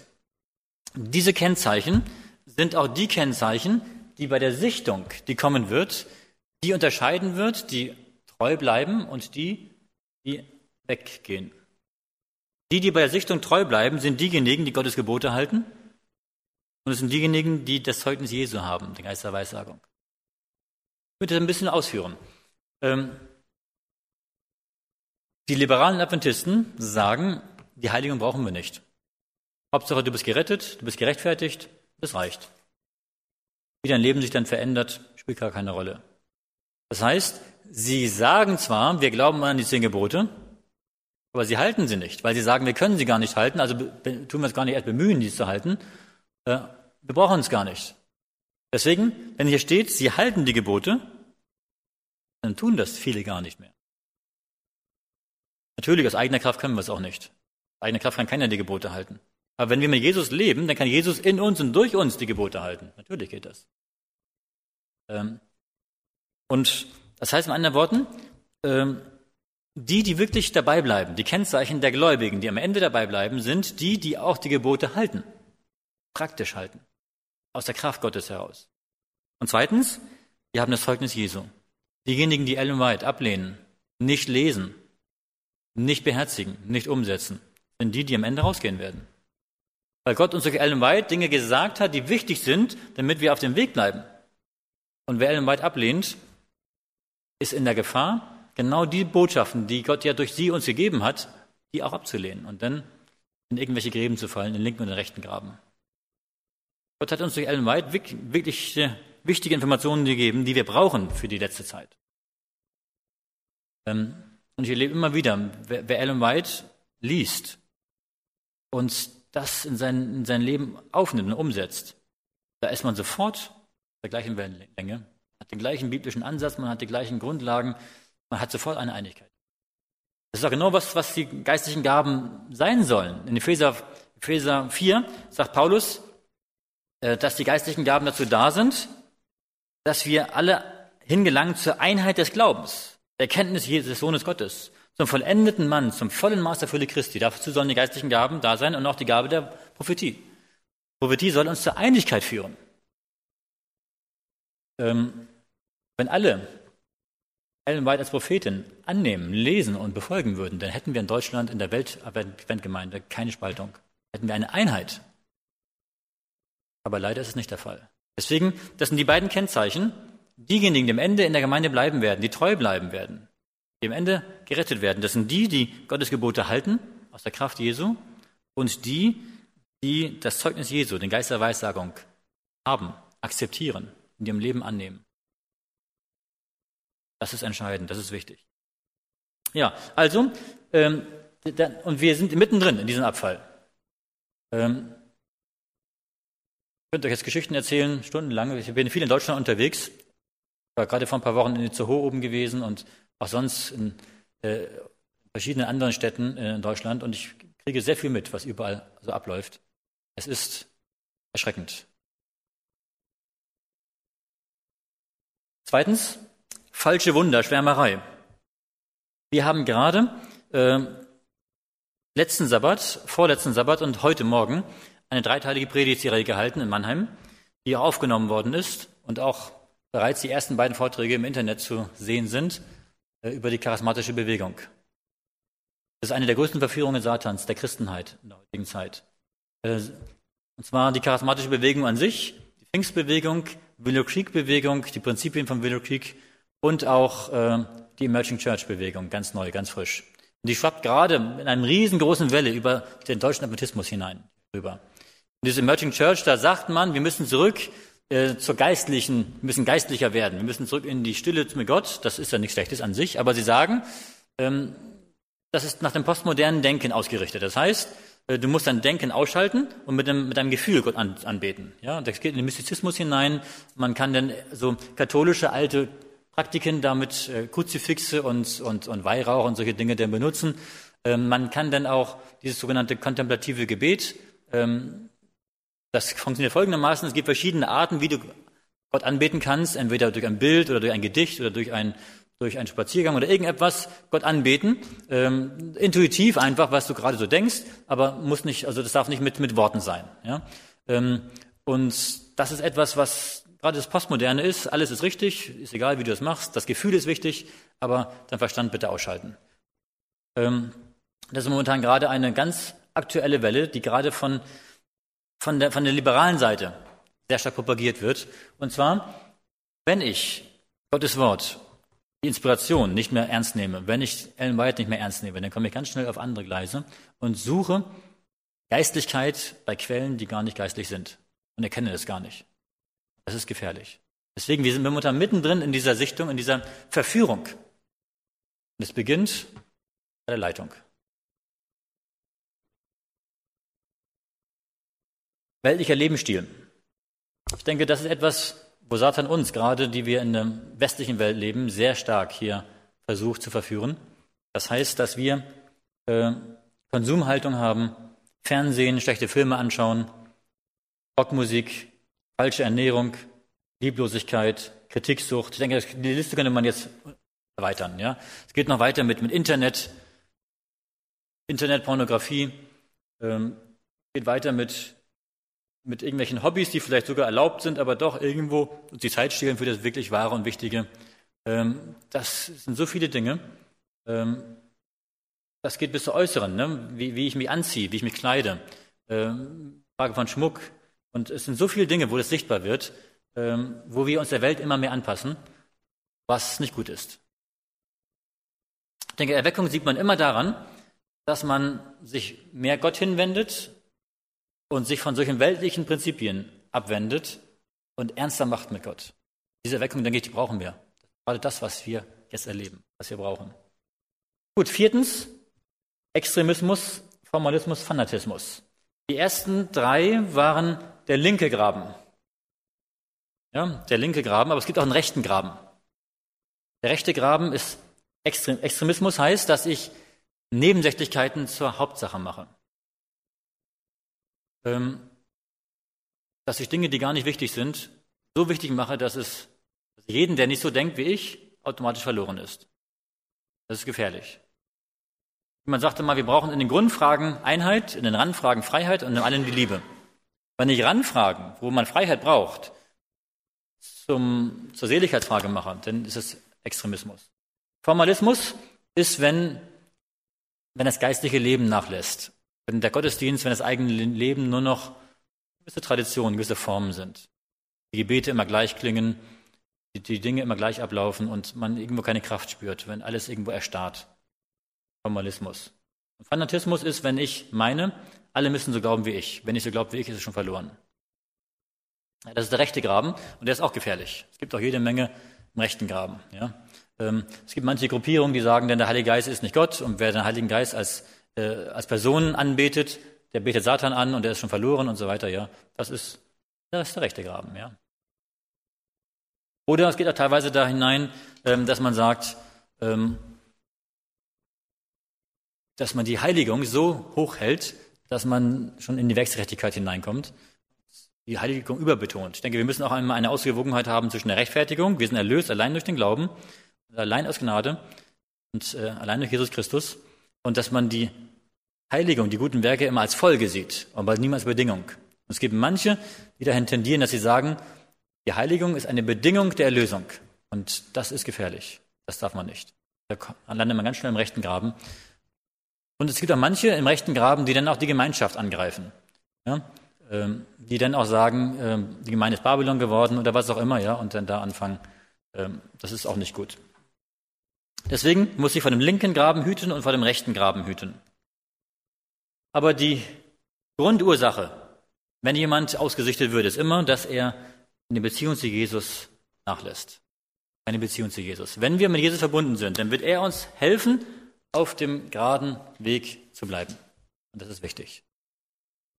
Ähm, aus eigener Kraft können wir auch nicht der Versuchung widerstehen. Wir brauchen ihn, in all diesen Punkten standhaft zu bleiben.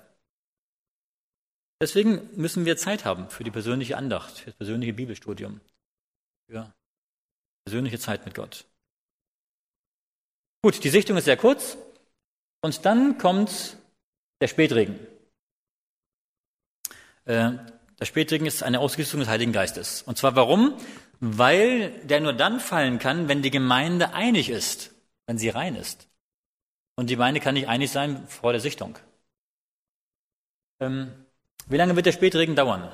Wie lange wird der Heilige Geist in Fülle da sein? Der wird dauern bis Jesu Wiederkunft. Und zwar, der Spätregen hat zwei Aufgaben, der Heilige Geist. Erstens, dass wir den lauten Ruf verkündigen. Und der laute Ruf ist dann, dass die ganze Welt erleuchtet wird und die ganze Welt die Botschaft hört. Und das ist bis zum Ende der Gnadenzeit nur. Das ist diese Zeit. Aber er hat noch eine zweite Aufgabe, nämlich in dieser Zeit, wenn die Gnadenzeit zu Ende ist, wird Jesus nicht mehr unser hoher Priester sein im Himmel, nicht mehr unser Mittler sein. Das werden wir spüren und merken. Und der Heilige Geist ist dafür da, dann Jesu Platz einzunehmen in unserem Herzen. Dass er dann in uns ist und uns festhält, damit wir in dieser Zeit ohne Mittler nicht verzweifeln und nicht vom Glauben abfallen. Denn keiner von uns weiß, wie sich das anfühlt, ohne Mittler vor Gott zu stehen. Keiner.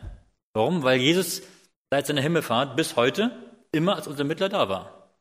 Aber wenn er dann aufhört, Mittler zu sein, dann, ähm, dann brauchen wir den Heiligen Geist, um bestehen zu können. Ja, Joel 3, Vers 1. Dort haben wir den Spätregen beschrieben.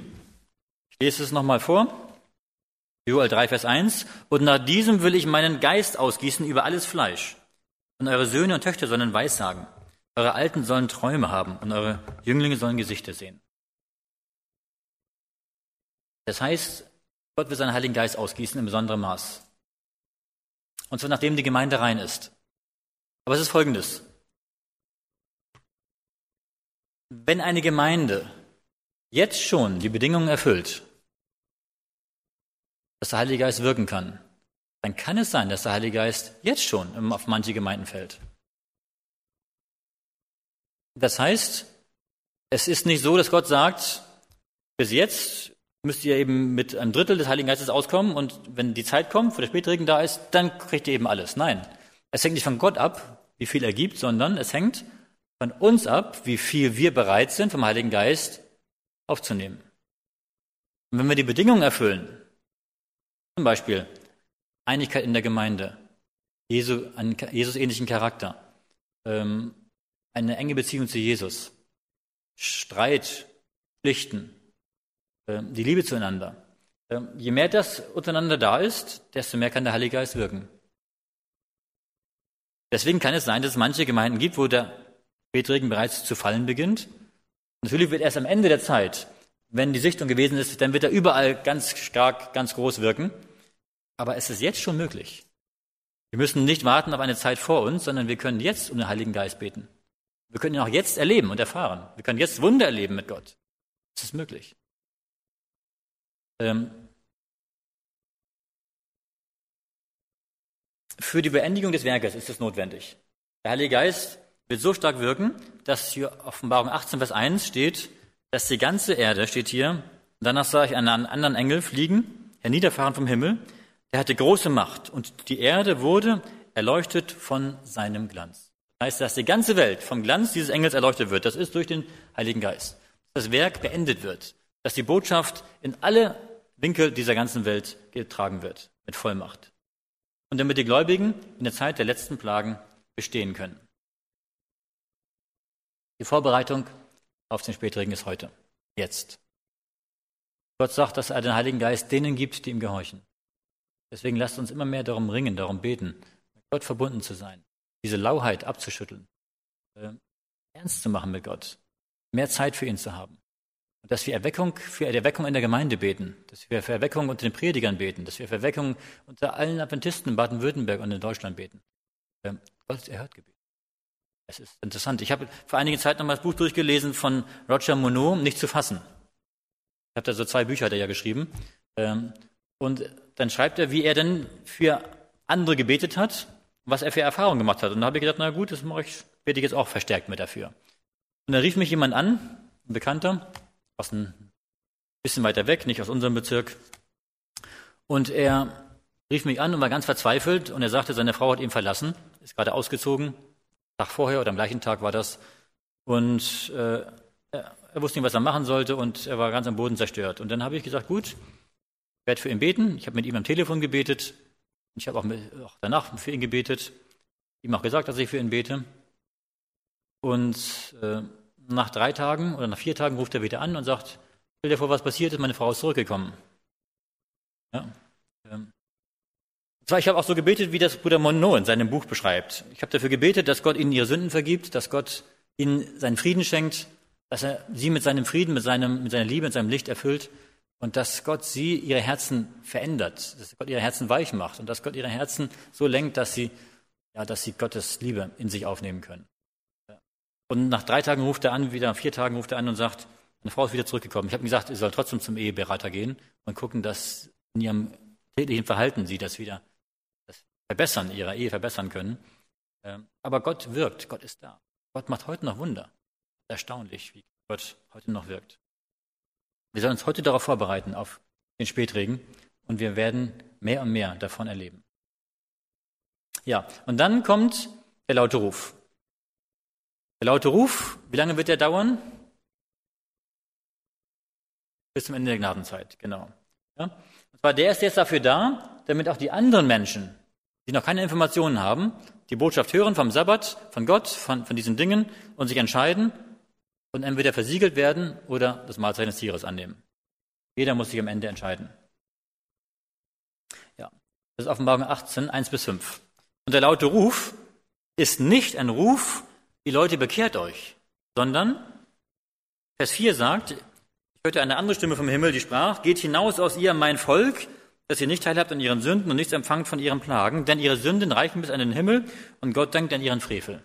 Das heißt, es ist ein Ruf an die bekehrten Christen in ihren Kirchen, aus den Kirchen herauszugehen und sich mit Gottes Volk in seiner Gemeinde zu vereinigen. Das ist der laute Ruf. Also ein Ruf, die Kirchen zu verlassen, weil die Kirchen abgefallen sind, ein Gefängnis aller unreinen Geister geworden sind und die Sünden bis an den Himmel reichen. Und das ist in dem Moment, wo das Sonntaggesetz kommt, da reichen die Sünden bis an den Und da erst kann dieser laute Ruf mit Vollmacht verkündigt werden, dass man dann sagt, das kann nicht Gottes Gemeinde sein, die hier ähm, Gottes andere Christen verfolgt. Übrigens, es gibt jetzt momentan in Amerika eine große Bewegung. Es gibt Tausende von Christen in den USA, die ihre Kirchen verlassen. Nicht, weil sie nicht mehr glauben, sondern gerade weil sie glauben. Und weil sie sagen, Unsere Kirchen können nicht Gott repräsentieren. Die machen so viel falsch. Die sind so auf dem Holzweg. Das kann nicht richtig, kann nicht wahr sein. Aber sie finden keine richtige Kirche, gehen aus den Kirchen raus und versammeln sich in Hauskreisen und sind sonst nirgendwo organisiert. Ich glaube, das sind zum Beispiel Menschen, die sicherlich, wenn der laute Ruf kommt, das hören werden und sich mit uns vereinigen werden. Auch in Deutschland gibt es mehr und mehr Menschen, wenn ich mit denen rede, die erkennen und sagen, meine Kirche macht so viel Unsinn in Kirchentagen und sonst was ich, was es da mit dem Dalai Lama und was es alles für, für falsche Sachen gibt. Das kann nicht richtig sein. Die ihre eigenen Kirchen hinterfragen, auch katholische Christen, die ihre eigene Kirche hinterfragen und sagen, was der Papst so alles von sich gibt, kann nicht wahr sein, kann nicht richtig sein. Das ist der laute Ruf, Menschen herauszurufen aus ihren Kirchen. Der Mitternachtsruf ist ein Ruf an die schlafende Gemeinde aufzuwachen. Das ist von den zehn Jungfrauen. Ja? Der Ruf um Mitternacht, der Bräutigam kommt. Ein Ruf, dass die schlafende Gemeinde aufwacht. Und der laute Ruf ist dann der Ruf der erwachten Gemeinde an die Bekehrten in den anderen Kirchen, Babylon zu verlassen. Und übrigens, als ich darüber näher nachgedacht habe, habe ich mir gesagt, dieses Wissen um diese Sach diesen Sachverhalt, wir sollen es ja jetzt schon verkündigen. Am Ende wird es noch stärker kommen, aber wir verkündigen jetzt schon die Dreieingelsbotschaft und den lauten Ruf, natürlich, inhaltlich. Aber er wird eben noch zunehmen. Ähm, das bedeutet aber, wenn das wirklich wahr ist, dann müssen wir die Zielgruppe unserer Mission neu überdenken. Was ist die Zielgruppe der Mission der liberalen Adventisten? Sie sagen, unsere erste Zielgruppe ist der säkulare Mensch. Weil sie mit der Ökumene mitmachen, Ökumene ausgerichtet sind und in der Ökumene darf man keine Schäfchen stehlen, also sagt man, wir dürfen nicht die Kirchen, die Christen anderer Kirchen ansprechen und sie auch nicht animieren, Adventisten zu werden. Dürfen wir nicht. Aber es ist genau das Gegenteil von dem, was der laute Ruf sagt. Der laute Ruf sagt, wir, gerade das ist die Zielgruppe, die wir haben. Die bekehrten Christen in den anderen Kirchen, die herauszurufen. Das heißt, das ist genau das Gegenteil von dem, was die Ökumene heute sagt.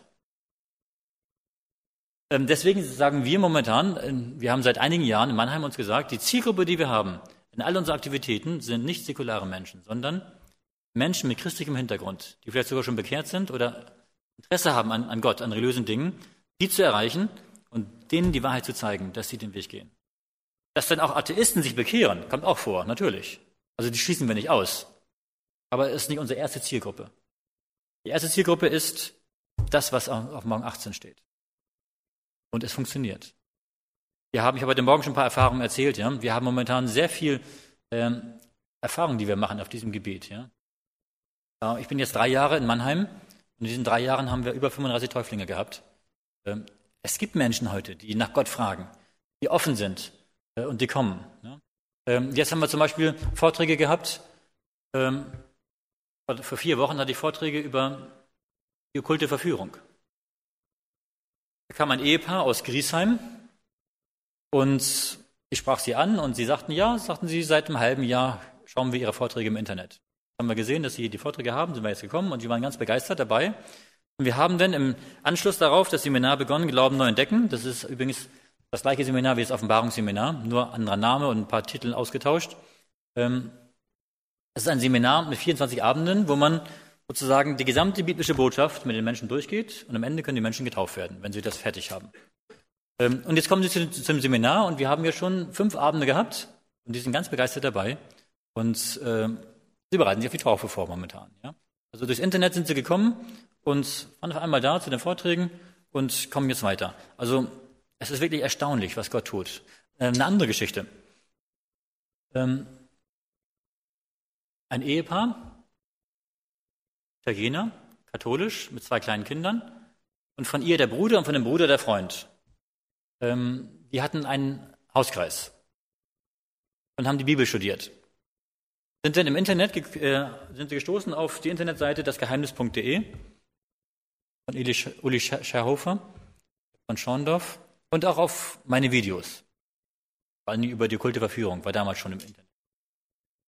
Und dann haben sie den Sabbat erkannt durch diese Vorträge und haben den Sabbat gehalten. Und sie sagten uns, sie glaubten, sie wären die einzigen Christen in ganz Mannheim, die den Sabbat halten würden. Sie haben den für sich gehalten. Naja, und dann hatten wir Jugendevangelisation im Herbst 2010 in Mannheim. Und dann äh, sind sie einen Weg gelaufen, den sie sonst nie gelaufen sind und haben dort auf diesem Weg äh, zwei unserer jungen Leute getroffen. Und die haben sie eingeladen und die kamen ins Gespräch und sagten sie, ja, am Sabbat haben wir Gottesdienst. Sagten sie, was, am Samstag? Wir halten auch den Samstag. Was, Sie auch? Ja, wieso denn das? Und dann sind sie ins Gespräch gekommen und sie gefragt, woher sie kommen. Sagten sie von der Wendgemeinde und so weiter, ja. Und dann am nächsten Sabbat hat der junge Mann, der Francesco, am Morgen sich überlegt, wir waren schon lange nicht mehr im Kino, wir müssen mal wieder ins Kino gehen. Und er schaut ins Programm rein, ins Kinoprogramm und sieht, an dem Abend läuft der Schöpfungsfilm. Den haben wir im größten Kino Mannheims gezeigt, 700 Plätze, 1000 Menschen sind gekommen. Ähm, wir haben den Film noch parallel in unserer Gemeinde laufen lassen, weil so viele Leute gekommen sind. Ähm, auf jeden Fall, da haben sie gedacht, okay, wir gehen da auch hin. Dann haben sie angerufen, dort beim Cinemax, und gefragt, und der sagte, naja, sagte, das ist richtig, aber es nur einmal heute Abend und dann nicht mehr. Und es ist umsonst, kostenlos, und wenn Sie kommen wollen, kommen Sie frühzeitig, es wird voll. Sie sind gekommen, waren ganz, ganz begeistert. Und am Ende des Vortrags habe ich einen Aufruf gemacht, eine Einladung zu unserem nachfolgenden Vorträgen. Und als ich vorne war und dann gesprochen habe, sagten sie, ach, den kennen wir doch da vorne, im Internet. Ähm, dann sind sie gekommen, dann sind sie gekommen zu den Vorträgen, sind sie gekommen zum Gottesdienst und nach drei Monaten haben sie gefragt, möchten getauft werden, was müssen sie tun? Und noch bevor sie getauft waren, haben sie schon wieder anderen Bibelstunden gegeben und schon wieder missionarisch sind sie aktiv geworden, ja. Und im Sommer 2011 sind sie alle vier getauft worden. So führt Gott das. Ein anderer junger Mann, Junge auch nicht mehr, aber Wolfgang heißt er. Der Wolfgang aus Frankfurt war früher Baptist, ist dann charismatisch geworden und ist dann vom Glauben abgefallen. Nach ein paar Jahren später hat er sich wieder bekehrt und hat dann gesagt, ich will erst die Bibel studieren und dann will ich die Gemeinde suchen, die so lehrt, wie die Bibel das sagt, und mich dann der Gemeinde anschließen. Hat er angefangen, die Bibel zu lesen, zu studieren. Und dann hat er sich gefragt, na ja, was ist mit der Zungenrede? Denn das hat er ja vorher praktiziert gehabt bei der charismatischen Gemeinde, aber er war sich unsicher. Und da hat er bei Google eingegeben, Zungenrede, und da kam auf einen Vortrag von mir, die okkulte Verführung. Da spreche ich auch über Zungenrede und über charismatische Bewegung. Und er sieht den Vortrag und ist entsetzt und sagt, der Herr Schröer tut alles verteufeln, das kann da nicht wahr sein. Dann sieht er den Vortrag zum zweiten Mal und sagt, der Herr Schröer hat recht. Das ist die Wahrheit. Dann schaut er noch mehr Vorträge von mir, noch von, von Walter Veit weitere Vorträge. So ein halbes Jahr, dreiviertel Jahr schaut er ständig Vorträge und überlegt dann, ja, wo, woher kommen die eigentlich? Und sieht dann, googelt dann und sieht Eventgemeinde. Gut, sagt er, dann will ich mal zur Eventgemeinde gehen. Dann schaut er sich die Homepage an von der Eventgemeinde Frankfurt und beschließt, dort nicht hinzugehen. Warum? Er schreibt eine E-Mail an Amazing Discoveries, mit dem war er in Kontakt, wegen Walter Veit. Und diese E-Mail hat Amazing Discoveries mir weitergeleitet. Da stand folgendes, und ich habe sie jetzt immer nach meinem PC, das habe ich aufbewahrt. Äh, da schreibt er folgendes. Ihr lieben Mitarbeiter von Amazing Discoveries, seit einigen Monaten schaue ich die Videos von Walter Veit und Olaf Schröer und ich bin ganz begeistert davon und sehr schön. Und ich habe mich entschlossen, zur Eventgemeinde zu gehen. Aber ich habe mir jetzt die Homepage angeschaut von der Frankfurter Eventgemeinde und die Gemeinde ist so liberal und so ökumenisch, da will ich nicht hin. Können Sie mir eine Gemeinde in meiner Umgebung nennen, die so das auch glaubt, wie das Herr Schröer und Herr Veit in den Vorträgen verkündigen? Ja, dann habe ich im Essen Kabarett zurückgemeldet und gesagt, naja, natürlich, schickt den Mann nach Mannheim. Mannheim ist nicht weit von Frankfurt entfernt. Das haben sie auch gemacht. Und er kam nach Mannheim. Und die Geschwister haben ihn so herzlich aufgenommen. Er kam zum ersten Mal wieder, erst nur wie dann darum wieder, weil er so herzlich aufgenommen worden ist. Dann kam er zum Offenbarungsseminar, er kam zum Seminar Glauben neu entdecken, er kam zu den Gottesdiensten und er hat sich zusammen mit den vier Italienern im Sommer 2011 taufen lassen. Er ist sogar umgezogen von Frankfurt nach Mannheim wegen der Gemeinde, hat dort eine neue Arbeit auf, auf angenommen ja, und ist dann in Mannheim in der Gemeinde. So führt Gott die Menschen. Ähm, ich denke, es ist wichtig, dass wir die ganze Wahrheit verkündigen und eine klare Botschaft haben. Es gibt Menschen, die hören, kommen, folgen. Gut, also, der laute Ruf, der Ruf der erwachten Gemeinde an die Bekehrten in den anderen Kirchen Babylon zu verlassen. Das ist unsere Zielgruppe. Ich habe hier mal so ein, zwei Kreise. Es gibt die unsichtbare Gemeinde und die sichtbare Gemeinde. Was ist das? Die sichtbare Gemeinde haben wir heute Morgen darüber gesprochen, das ist die Eventgemeinde. Gottes sichtbare Gemeinde in der Endzeit. Aber nicht alle Adventisten sind gerettet und bekehrt. Die unsichtbare Gemeinde sind alle die Menschen, die bekehrt sind die im Lebensbuch des Lammes stehen. Das heißt, die Menschen, die hier recht sind, in der Wendgemeinde, aber nicht bekehrt, das sind die unbekehrten Adventisten. Das hier, die in beiden Kreisen sind, das sind die bekehrten Adventisten. Und das hier, das sind die Bekehrten in den anderen Kirchen. Nur die, die Menge soll jetzt nicht zeigen, wie viele das sind, sondern das ist nur mal einfach so schematisch gezeichnet. Ähm, denn die Erweckung, die wir erleben, der Frühregen, soll bewirken, dass möglichst viele nicht, nicht bekehrte Adventisten sich bekehren, eine Hinwendung zu Gott erleben. Und die anderen, die sich nicht zu Gott hinwenden, die werden aus der Gemeinde rausgehen bei der Sichtung. Und wenn die alle rausgehen, die nicht bekehrt sind, dann wird nur noch in der Adventgemeinde diese hier drin sein, die jetzt hier innerhalb des gelben Kreises sind. Das heißt, dann wird es so aussehen, dann wird die sichtbare Gemeinde innerhalb der unsichtbaren Gemeinde sein. Das heißt, weil die unbekehrten Adventisten rausgegangen sind. Und dann kommt der laute Ruf, und der laute Ruf wird bewirken, dass die anderen Bekehrten in den anderen Kirchen reingerufen werden in Gottes Gemeinde. Wie wir heute Morgen gelesen haben in Johannes 10, wo Jesus sagt, ich habe andere Schafe, die sind nicht aus diesem Stall und sie muss ich herbeiführen, damit es am Ende eine Herde und ein Hirte ist. Das heißt, dass am Ende das Ergebnis ist, nach dem lauten Ruf, dass die sichtbare Gemeinde und die unsichtbare Gemeinde identisch ist. Das heißt, dass alle, die den Sabbat halten, alle vereint sind und alle, die gerettet werden, auch zusammen sind in einer Gruppe und am Ende auch alle den Sabbat halten und besiegelt sind. Ja. Das heißt, durch die Erweckung, die Sichtung und den, den lauten Ruf wird das kommen. Jetzt können auch noch Menschen gerettet werden, die den Sonntag halten und nicht Adventisten sind. In der letzten Zeit wird das dann sich verändern. Das heißt, am Ende wird es eine Herde und ein Hirte sein. Gut, jetzt haben wir noch die Versiegelung. Ähm und zwar, ja genau, es gibt zwei verschiedene Arten von Versiegelung in der Bibel. Und viele werfen die durcheinander. Die muss man unbedingt auseinanderhalten. Es gibt die allgemeine Versiegelung äh, und die Endzeitversiegelung. Die allgemeine Versiegelung finden wir in Epheser 1 und 2. Korinther 1, die Endzeitversiegelung in Offenbarung 7, 1 bis 8 wo eben die Gläubigen an der Stirn ihr Siegel bekommen. Die allgemeine Versiegelung ist durch den Heiligen Geist, die Endzeitversiegelung durch den Engel. Links haben wir im Herzen, rechts an der Stirn. Links Unterpfand der Erlösung, rechts Schutz vor Abfall. Links bei der Bekehrung, rechts beim Gerichtsurteil. Links die Gläubigen aller Zeiten, rechts die Gläubigen der letzten Generation. Das darf man nicht verwechseln. Eine andere Frage, ähm, bevor wir zur Versiegelung kommen. Wir haben im Himmel ein Gericht, was stattfindet. Ne? Seit 1844 werden die Gläubigen gerichtet. Jetzt ist die Frage, was passiert, wenn jetzt ein lebender Gläubiger gerichtet wird? Stell dir vor, jemand wird gerichtet, der noch lebt auf der Erde. Und jetzt wird er freigesprochen. Also das Gericht ist fertig. Das Urteil lautet, er ist Gottes Kind, er ist löst, seine Sünden sind vergeben und er wird freigesprochen. Er ist also dabei. Und was wäre, wenn dieser Mensch jetzt eine Woche später eine große, eine, ähm, eine, eine große bewusste Sünde tun würde oder vom Glauben abfallen würde.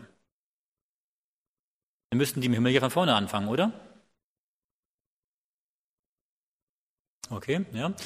Das kann sein, dass Gott auch Menschen zur Ruhe legt, ja. Ja, das ist, das ist aber es ist nicht um die Frage, ob er dabei ist, und man, die Sünden können ja vergeben werden wieder, wenn er bewusste Sünde macht, ja. Aber die Frage ist, was ist, wenn das Gericht fertig ist?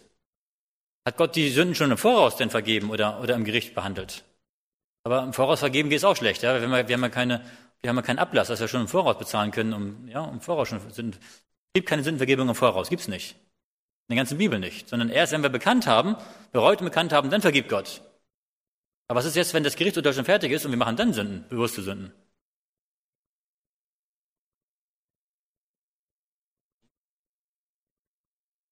Ja, okay. Ja, aber es ist ja erst beim Ende der Gnadenzeit, ne? Und das Gericht ist ja vor dem Ende der Gnadenzeit. Aber es ist folgendes. Der Schlüssel liegt darin, was der Bruder vorhin sagte. Und zwar ist es so. Wenn jetzt ein Gläubiger im Himmel das Gerichtsurteil im Himmel gesprochen wird und der wird freigesprochen, dann wird dieser Gläubige auf der Erde im selben Moment versiegelt. Ja, und versiegelt bedeutet, er kann nicht mehr bewusst sündigen oder er wird nicht mehr bewusst sündigen und auch nicht mehr abfallen. Genauso wie der, der das Malzeichen des Tieres hat, dann verloren ist, er kann nicht mehr wechseln, so ist auch der, der versiegelt ist, fest und wird nicht mehr wechseln. Ja? Deswegen ist die Versiegelung hängt zusammen mit dem Gericht an den Lebenden. Meine nächste Frage, haben wir das schon? Wann fängt das Gericht an den Lebenden an? Hat schon angefangen? Wann? Hm? 1844 hat das Gericht an den Toten begonnen. Das Gericht an, an, an Abel, an Adam und Abraham und, und an Noah und so weiter. Und irgendwann geht das Gericht von den Toten zu den Lebenden über. Wann geht es über zu den Lebenden? Richtig, aber das sind ja die Toten, die Toten am Hause Gottes. Das sind ja erstmal die Toten. Also 1844 war noch kein Gericht an den Lebenden. Da war noch keine Versiegelung. Wie kommst du da drauf? Ja, es ist folgendes.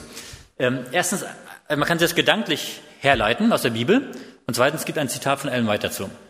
Und zwar, ähm, das Siegel Gottes ist ja das Gegenstück zum Mahlzeichen des Tieres. Richtig? Das heißt dann, wenn die Menschen das Mahlzeichen des Tieres bekommen, bekommen die anderen, die Gläubigen, das Siegel Gottes. Das eine ist der Sonntag, Mahlzeichen des Tieres, das andere ist der Sabbat, das Siegel Gottes. Ab wann haben die Menschen das Mahlzeichen des Tieres?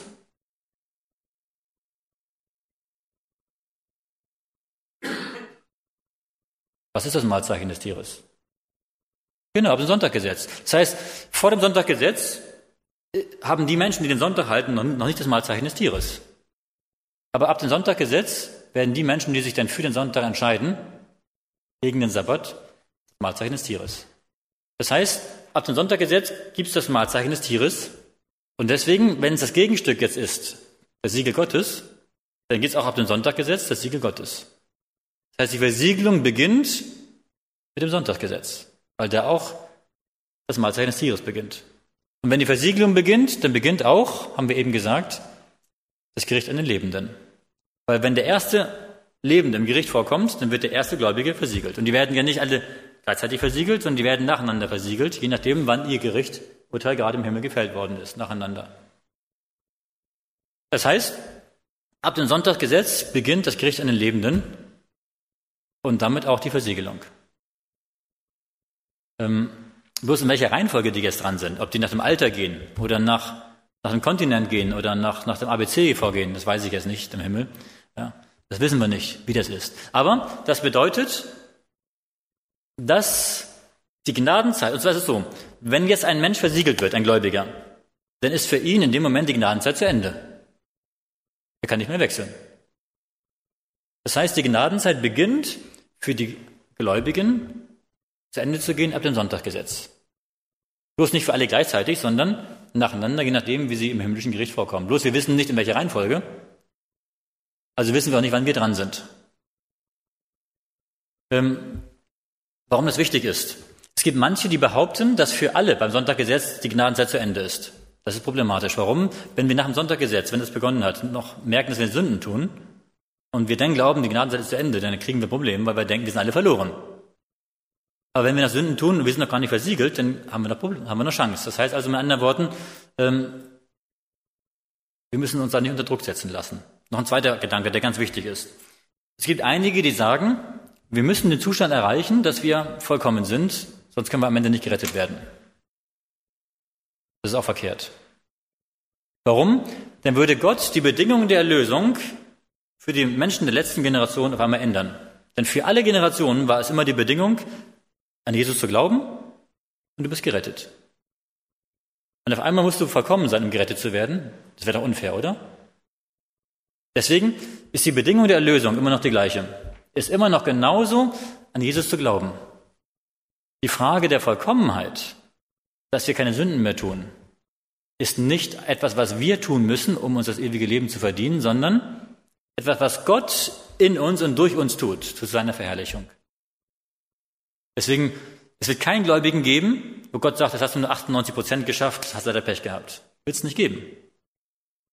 Sondern Gott macht es in uns, Und Gott wirkt es in uns, indem er seine Liebe in unser Herzen gibt, den Heiligen Geist in unser Herzen gibt und dadurch uns darauf vorbereitet. Wir müssen es nur erlauben. Wenn wir den Heiligen Geist nicht erlauben, das in unserem Leben zu tun, dann gibt es ein Problem. Dass wir dann auch in der Heiligung überhaupt gar nicht wachsen können. Und deswegen auch gar nicht unser Leben im Endeffekt Gott übergeben haben. Ähm, aber wenn wir Gott erlauben, unser Leben zu verändern, dann wird er es tun. Das ist seine Aufgabe und nicht unsere Aufgabe. Das ist ganz wichtig. Damit ist der Druck weggenommen, dass man nicht denken muss, ich muss jetzt vollkommen sein, sonst werde ich nicht dabei sein. Weil das ist Gottes Aufgabe und nicht unsere Aufgabe. Wir müssen es nur Gott erlauben, unser Leben zu verändern. Gut, das habe ich hier nochmal aufgeführt, nämlich, wir haben im Himmel das Untersuchungsgericht, äh, wird der Fall eines lebenden Gläubigen abgeschlossen, wird dieser am gleichen Moment auf der Erde versiegelt. Das Gericht an den lebenden Gläubigen beginnt mit dem weltweiten Sonntaggesetz. Es gibt auch ein Zitat, wo Ellen White das beschreibt und sagt, das Gericht an den Lebenden dort beginnt, wenn das Sonntaggesetz kommt. Das heißt, und das Gericht an den Lebenden beginnt, es endet dann mit dem Ende der Gnadenzeit. Dann da ist endgültig für alle Schluss. Wenn der letzte Fall gewesen ist, dann wird dieser Spruch gemacht, den du von genannt hast, wer gut ist, der bleibt einen gut, und wer böse ist, bleibt einen böse. Das wird dann gesagt, wenn der letzte im himmlischen Gericht dann gekommen ist. Ja, das ist also die Versiegelung, die beginnt mit dem Sonntaggesetz und endet mit dem Ende der Gnadenzeit. Und wie gesagt, hier wird jeder Mensch, zuerst die Adventisten und dann nachher all die anderen, nach und nach die Entscheidung treffen müssen für Gott und den Sabbat und versiegelt werden oder für den Antichristen, den Sonntag und Mahlzeit des Tieres bekommen. Und wenn jeder sich entschieden hat, dann ist dieser Punkt erreicht, das Ende der Gnadenzeit. Und das ist ein ganz wichtiger Punkt, wo sich sehr viel ändert. Auf Morgen 22, Vers 11, dort heißt es, Wer Böses tut, der tue weiterhin Böses, und wer unrein ist, der sei weiterhin unrein, aber wer gerecht ist, übe weiterhin Gerechtigkeit, und wer heilig ist, der sei weiterhin heilig. Jesus beendet seinen Dienst als hoher Priester. Das heißt, er kann keine Sünden mehr vergeben und auch nicht mehr das Gericht halten. Das himmlische Untersuchungsgericht ist beendet. Jeder Fall ist entschieden zum Bösen und zum Guten. Der laute Ruf ist beendet die Gläubigen sind versiegelt. Die vier Engel lassen die vier Winde los. Offenbarung 7, 1 bis 3. Der Heilige Geist zieht sich von der Erde zurück und nur von der Erde, nicht von den Gläubigen. In den Gläubigen ist er noch drin, durch den Spätregen, aber von den anderen Menschen von der Erde, weil die sich alle gegen Gott entschieden haben und die ganze Menschheit hat die Sünde gegen den Heiligen Geist begangen. Und der Heilige Geist zieht sich deswegen von den Menschen zurück und deswegen bricht das Chaos aus unter den Menschen. Die Gläubigen haben einen vollkommenen Charakter. Die sieben Plagen werden ausgegossen. Jesus bereitet sich vor, wiederzukommen. Die Gnadenzeit ist nicht für alle gleichzeitig zu Ende, habe ich eben schon ausgeführt, nämlich nach und nach, je nachdem, wie ihre Fälle im himmlischen Gericht rankommen. Ja. Und dann kommen die sieben Plagen. Die Angst in Jakob, der Todeserlass. Das ist alles in dieser Zeit. Übrigens, der Todeserlass ist die sechste Plage, Hamageddon. Das ist der Todeserlass. Ja, wo alle Völker der Welt sich gegen Gott und sein Volk wenden und alle umbringen wollen. Auf Morgen 16 haben wir die sieben Plagen beschrieben. Die werden nur über die Ungläubigen ausgegossen. Die Gläubigen bekommen sie mit, sie sehen sie, wie die Ungläubigen leiden, aber sie selbst sind nicht betroffen. Und zwar auch deshalb, weil wir denn auch nicht mehr unter den Menschen leben, sondern wir, Gott hat uns beim Sonntaggesetz schon gerufen, aus den Städten rauszugehen. Und genau, es ist folgendes, Ellen White sagt, wenn das Sonntaggesetz kommt, ist die letzte Chance, aus den großen Städten rauszugehen. Warum? Weil dann Gottes Gerichte zuerst über die großen Städte kommen. Und sie hat gesehen, wie einige Namen nennt sie sogar. Ich glaube, sie nennt ähm, äh, Los Angeles und New York wie sie gesehen hat, wie die gesamten Städte zusammenfallen, ganze Straßenzüge in, Flammenmeer vergehen und so weiter. Ähm, San Francisco war es, glaube ich, ganz genau, San Francisco, so richtig. Und dann ähm, ähm, kann es sogar so sein, dass am Ende die Städte abgeriegelt werden und wir gar nicht mehr raus können, ja? Äh, wenn, wenn Chaos und Bürgerkrieg aus, ausbricht. Und von daher, ähm, aber dann sagt sie, wenn der Todesbefehl kommt, dann sollen wir auch die kleinen Städte und Dörfer verlassen und dann wird Gott uns auch sagen, wohin wir gehen sollen. Ähm, wir müssen auch keine Angst vor haben. Vielleicht kennt ihr die Geschichte von, vom Balkankrieg. Da war, ähm, Sarajevo war von den Feinden umzingelt in Jugoslawien. Und am Sabbatmorgen hatten die Geschwister Gottesdienst, die Adventisten, in Sarajevo. Und dann steht ein Bruder auf im Gottesdienst und sagt, ich habe in der letzten Nacht einen Traum von Gott gehabt. Und Gott hat mir gesagt, dass wir heute noch aus der Stadt rausgehen sollen. Ein zweiter Bruder steht auf und sagt, den Traum habe ich auch gehabt. Gleichen Traum. Sie haben ihren Gottesdienst beendet, sie sind nach Hause gefahren, haben ihre Sachen gepackt, haben sich wieder getroffen am Nachmittag in der Gemeinde und sind dann im Konvoi aus der Stadt rausgefahren, durch die feindlichen Linien durch. Sie sind beschossen worden, aber sie sind unbeschadet durchgekommen. Und in der Nacht, vom Sabbat auf Sonntag, ist die Stadt eingenommen worden von den Feinden und die haben ein Blutbad angerichtet mit Tausenden von Toten, die umgekommen sind. Ja. Und Gott hat genau zum richtigen Zeitpunkt, genau am, am Tag, in der Nacht, bevor das passiert ist, hat er durch Träume und Visionen ihnen gesagt, es geht raus. Und so wird Gott am Ende das auch machen. Er wird uns zeigen, was wir tun sollen, wohin wir gehen sollen, wo wir sicher sind. Ja, viele sagen, wo sollen wir denn hingehen, wenn wir aus den Städten und aus den Dörfern rausgehen sollen? Weiß ich auch nicht. Aber Gott weiß es. Und er kann für uns Zufluchtsorte herbeiführen, von denen wir gar keine Ahnung haben. Gott hat tausend Möglichkeiten. Ähm, das heißt, die Plagen kommen nur über Ungläubigen. Wir sind ja nicht mehr unter den ganzen Menschen. Die ersten vier werden nicht weltweit sein. Im großen Kampf steht, wenn die weltweit wären, würde kein Mensch das überleben. Und zwar die Plagen sind nicht Katastrophen, die wir heute schon sehen, sondern das sind Katastrophen, die so schlimm sind, dass die Menschen glauben, die Welt geht unter. Wir werden sie bewusst als Gerichte Gottes erkennen. Ja, sogar, sogar so schlimm, dass die Menschen ähm, sich, sich den Tod wünschen. Ja? Und Gott lässt dann wegen der Schlimme, wegen der Schmerzen und wegen der schlimmen Plagen. Die sechste Plage ist der Kampf zwischen Gut und Böse. Armageddon.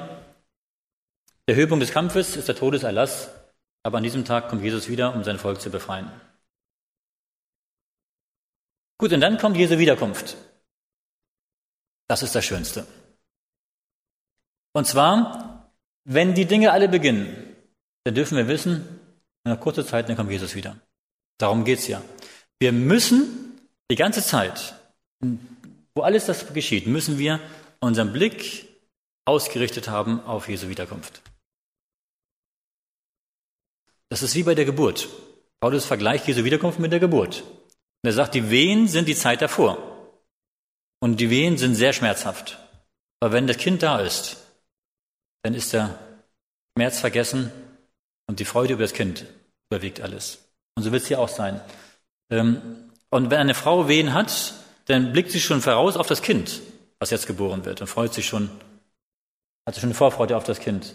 Und so ist es auch, wenn wir durch diese Zeit hindurchgehen, dann können wir nur bestehen, indem wir auf das Ziel schauen, auf Jesu Wiederkunft.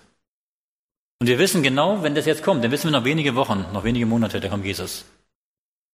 Und das wird, das wird uns beflügeln, das wird uns Kraft geben.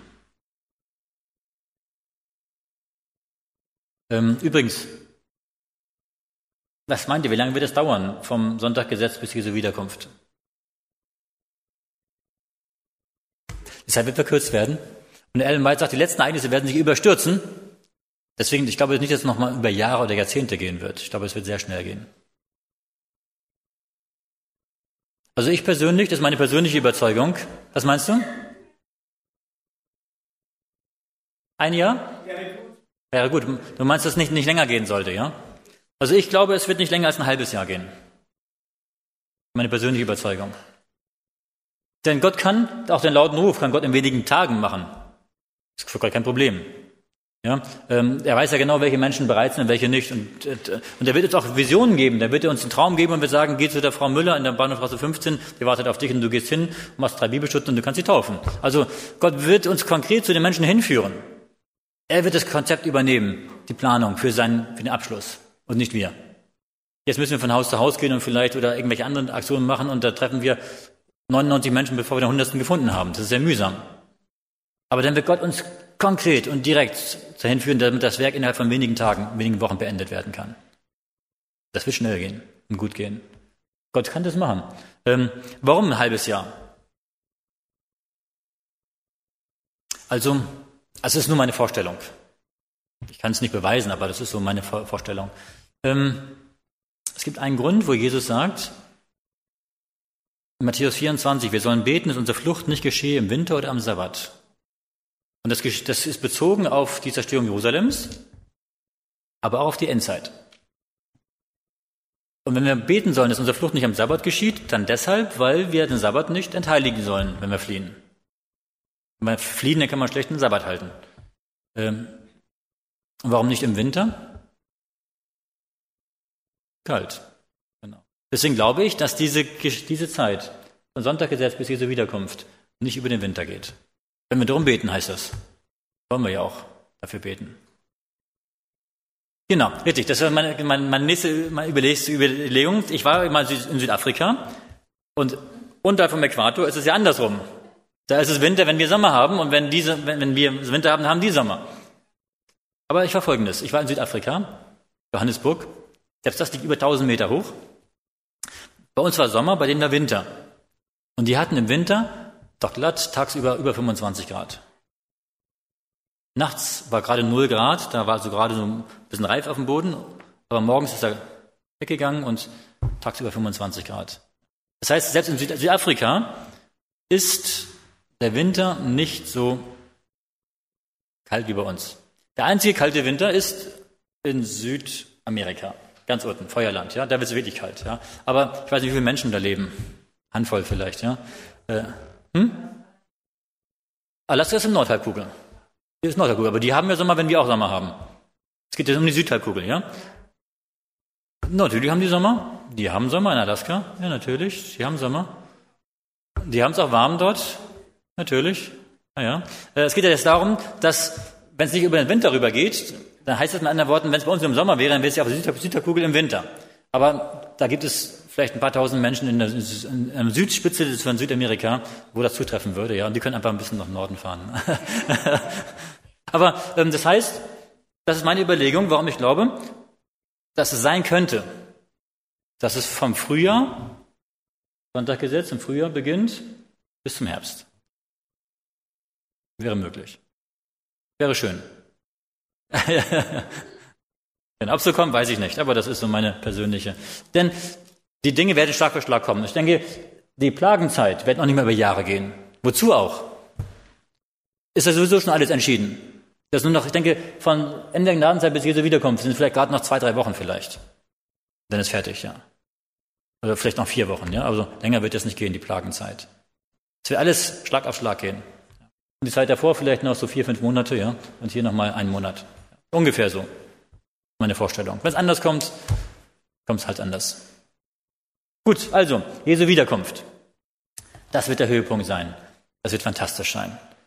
Ähm, und wenn dann Jesus kommt, ihr müsst euch vorstellen, ich weiß nicht, ob ihr den Film gesehen habt, kann ich euch nur empfehlen, die letzte Schlacht. Ein Film von adventistischen äh, Brüdern und Schwestern aus Brasilien, auf Spanisch ursprünglich gedreht, aber auf Deutsch synchronisiert. Ähm, es wird folgendermaßen sein. Sie werden einen Tag festsetzen, alle Gläubigen umzubringen. Und nach außen denkt man, wir sind verloren. Einige sind im Gefängnis, einige sind draußen irgendwo, sie werden bedrängt. Und dann kommt auf den schwärzesten Tag der Weltgeschichte, wo man glaubt, alles ist zu Ende. Nach außen hin, wir sind nur eine kleine Schar, Handvoll Menschen und die anderen haben, haben alle Technik der Welt. Mit, mit Satelliten, Bildern und mit allem, was es gibt. Äh, und sie wollen uns ausradieren. Und dann kommt auf diesen schwärzesten Tag der Weltgeschichte, kommt die Wolke vom Osten. Und dann beschreibt Ellen White auch schon, wie denn auch noch die, die, die Flüsse aufhören zu fließen und rückwärts fließen und wie die Sonne auf einmal mitten in der Nacht durchbricht und wie, wie die Wolken gegeneinander stoßen. Also das ist fantastisch, die Beschreibung, die sie denn da hat. Wie Gott sein Volk befreit, wie ein Regenbogen um sie macht, um sie zu beschützen. Und wenn dann die kleine Wolke kommt von Osten und dann immer größer wird. Und dann kommt auf den schwärzesten Tag der Weltgeschichte, kommt dann der schönste Tag der Weltgeschichte. Das wird fantastisch sein, das zu erleben. Wenn wir dann von Weitem die Wolke sehen und wissen, das ist Jesus. Der kommt immer, wird immer größer, immer heller. Dann können wir irgendwann schon die Engel erkennen und dann können wir irgendwann Jesus erkennen. Von ganz Weitem, ganz klein ist und er wird immer größer, immer herrlicher. Und dann werden die Ungläubigen weglaufen. Und da kommen Erdbeben und, und, und, und, und Durcheinander auf der Welt. Und die Ungläubigen, die noch im Begriff waren, sich auf uns zu stürzen, werden sich verkriechen in den Höhlen und Bergen, werden sagen, fall über uns. Und wir werden auf Jesus schauen. Wir werden sagen, endlich ist er da. Was wird das für ein Gefühl? Unbeschreiblich sein. Jesus zu sehen, wenn er dann kommt. Ähm, wir haben zehn Merkmale der Wiederkunft Jesu. Die sollten wir alle kennen, damit wir nicht vom Falschen verführt werden. Denn Satan wird vorher die Wiederkunft Jesu nachmachen, vortäuschen. Viele werden glauben, er ist es. Und Ellen White beschreibt sogar, er wird genauso aussehen wie auf den Bildern, die wir über Jesus haben von damals. Er wird genauso reden wie Jesus, mit sanfter Stimme. Wird die gleichen Worte wiederholen. Selig sind die Sanftmütigen, denn sie werden Gottes Reich besitzen und so weiter. Er wird dir genau das wiederholen. Er wird Wunder tun, Kranke heilen. Die Menschen werden sagen, Christus ist gekommen. Und da werden sie sogar sagen, wenn Satan erscheint, jetzt hat das tausendjährige Friedensreich begonnen.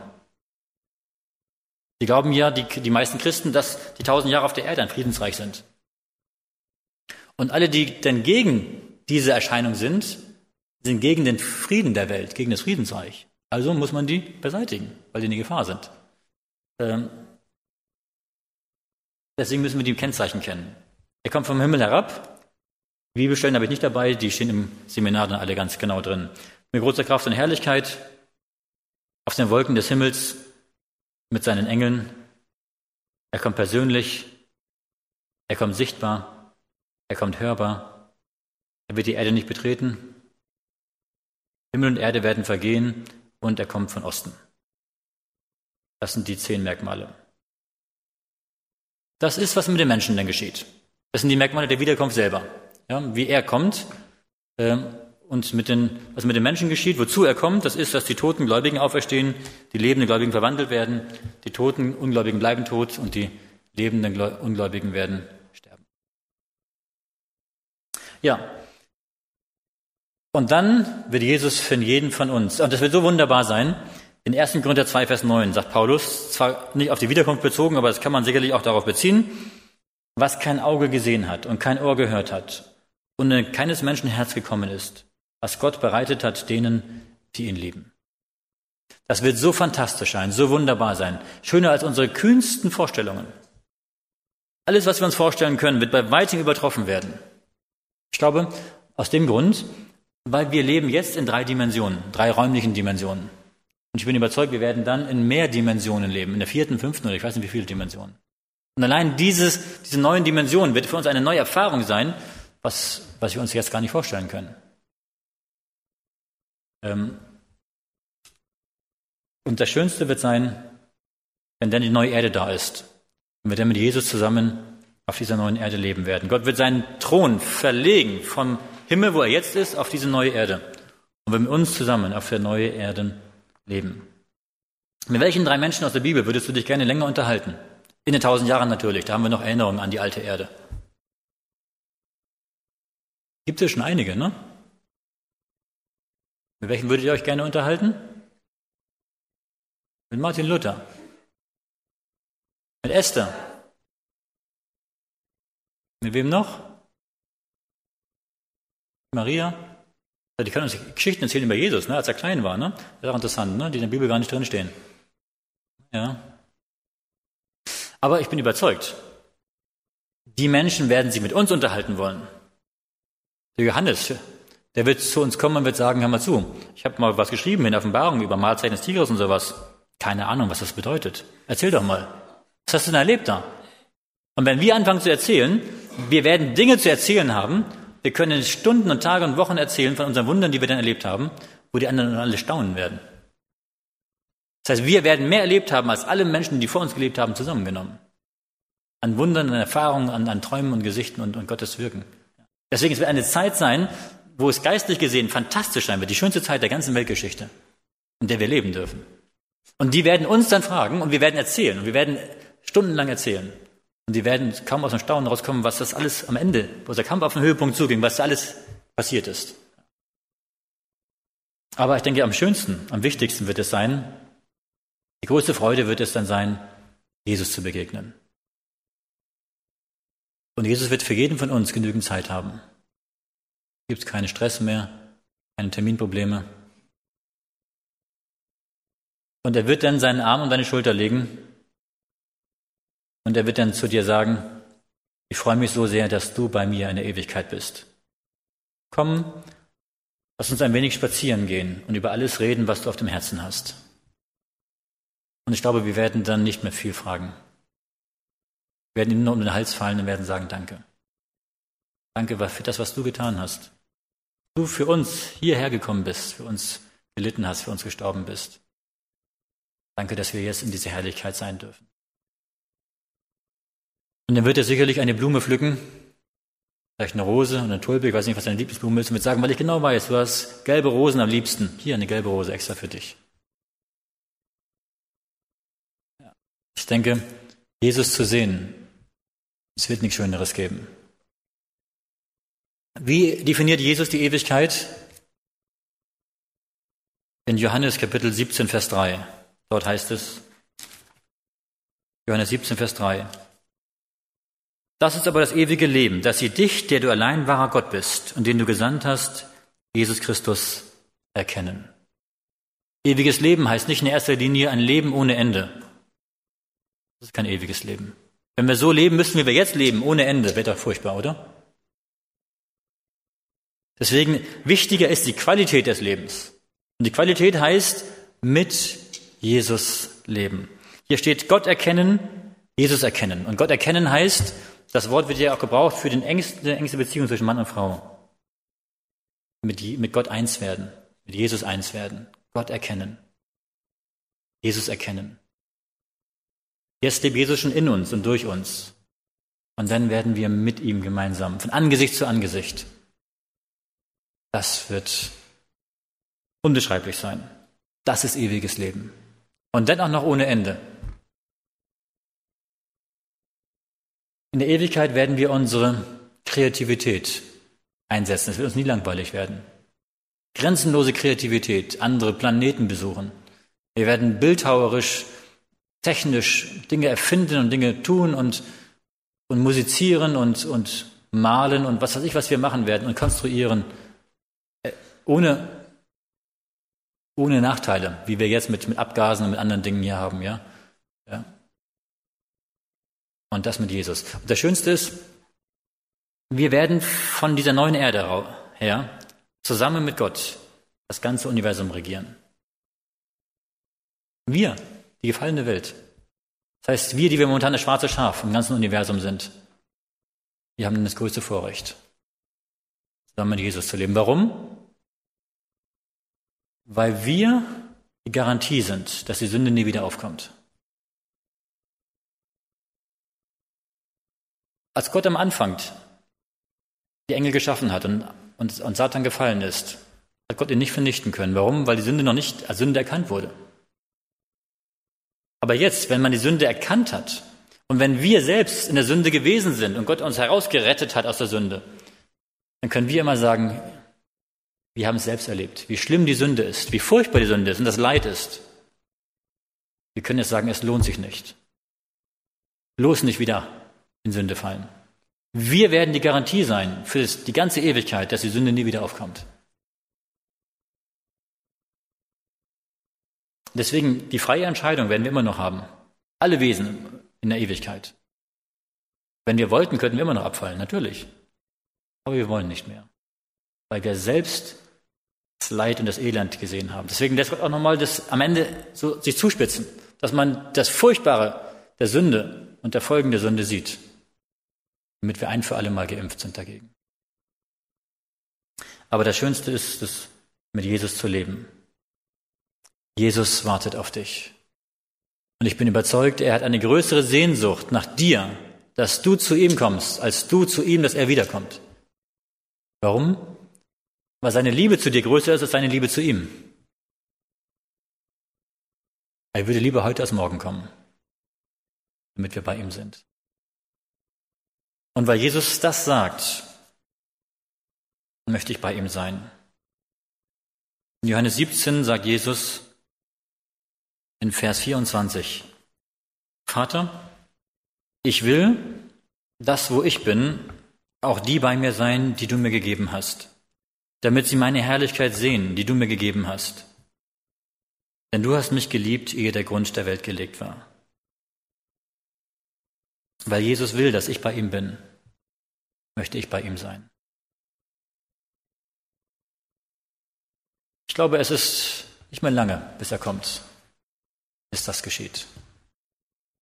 Wichtig ist, dass wir dabei sind. Lass uns beten.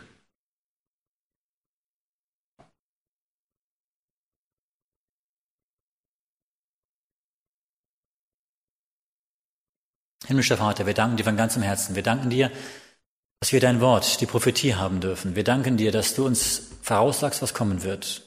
Nicht um uns Angst zu machen, sondern damit wir vorbereitet sind.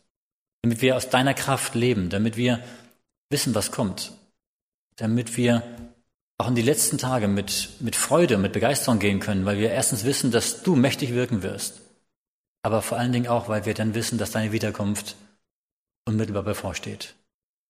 Jesus, wir sehnen uns danach, dich zu sehen. Wir bitten dich, dass du doch deinen Heiligen Geist im Spätregen ausgießen möchtest. Wir bitten dich, dass du unser Herzen vorbereitest darauf. Schenk du uns diese enge Beziehung zu dir, die Einigkeit untereinander, die, Liebe untereinander. Wir bitten dich, dass du, dass du dein Werk beenden möchtest auf dieser Erde. Dass du bald kommen kannst, Herr Jesus. Und darauf freuen wir uns und darauf warten wir. Wie schön wird es sein, wenn du dann kommst und wir dich dann sehen dürfen. Was für ein fantastischer und herrlicher Tag wird das sein. Hilf, dass wir dir treu bleiben bis zum letzten Tag, dass wir nicht verführt werden. Und hilf, dass wir noch andere Menschen zu dir führen können, dass auch sie mit uns gemeinsam bei dir sein können. So segne du uns und bleibe du bei uns. In Jesu Namen. Amen.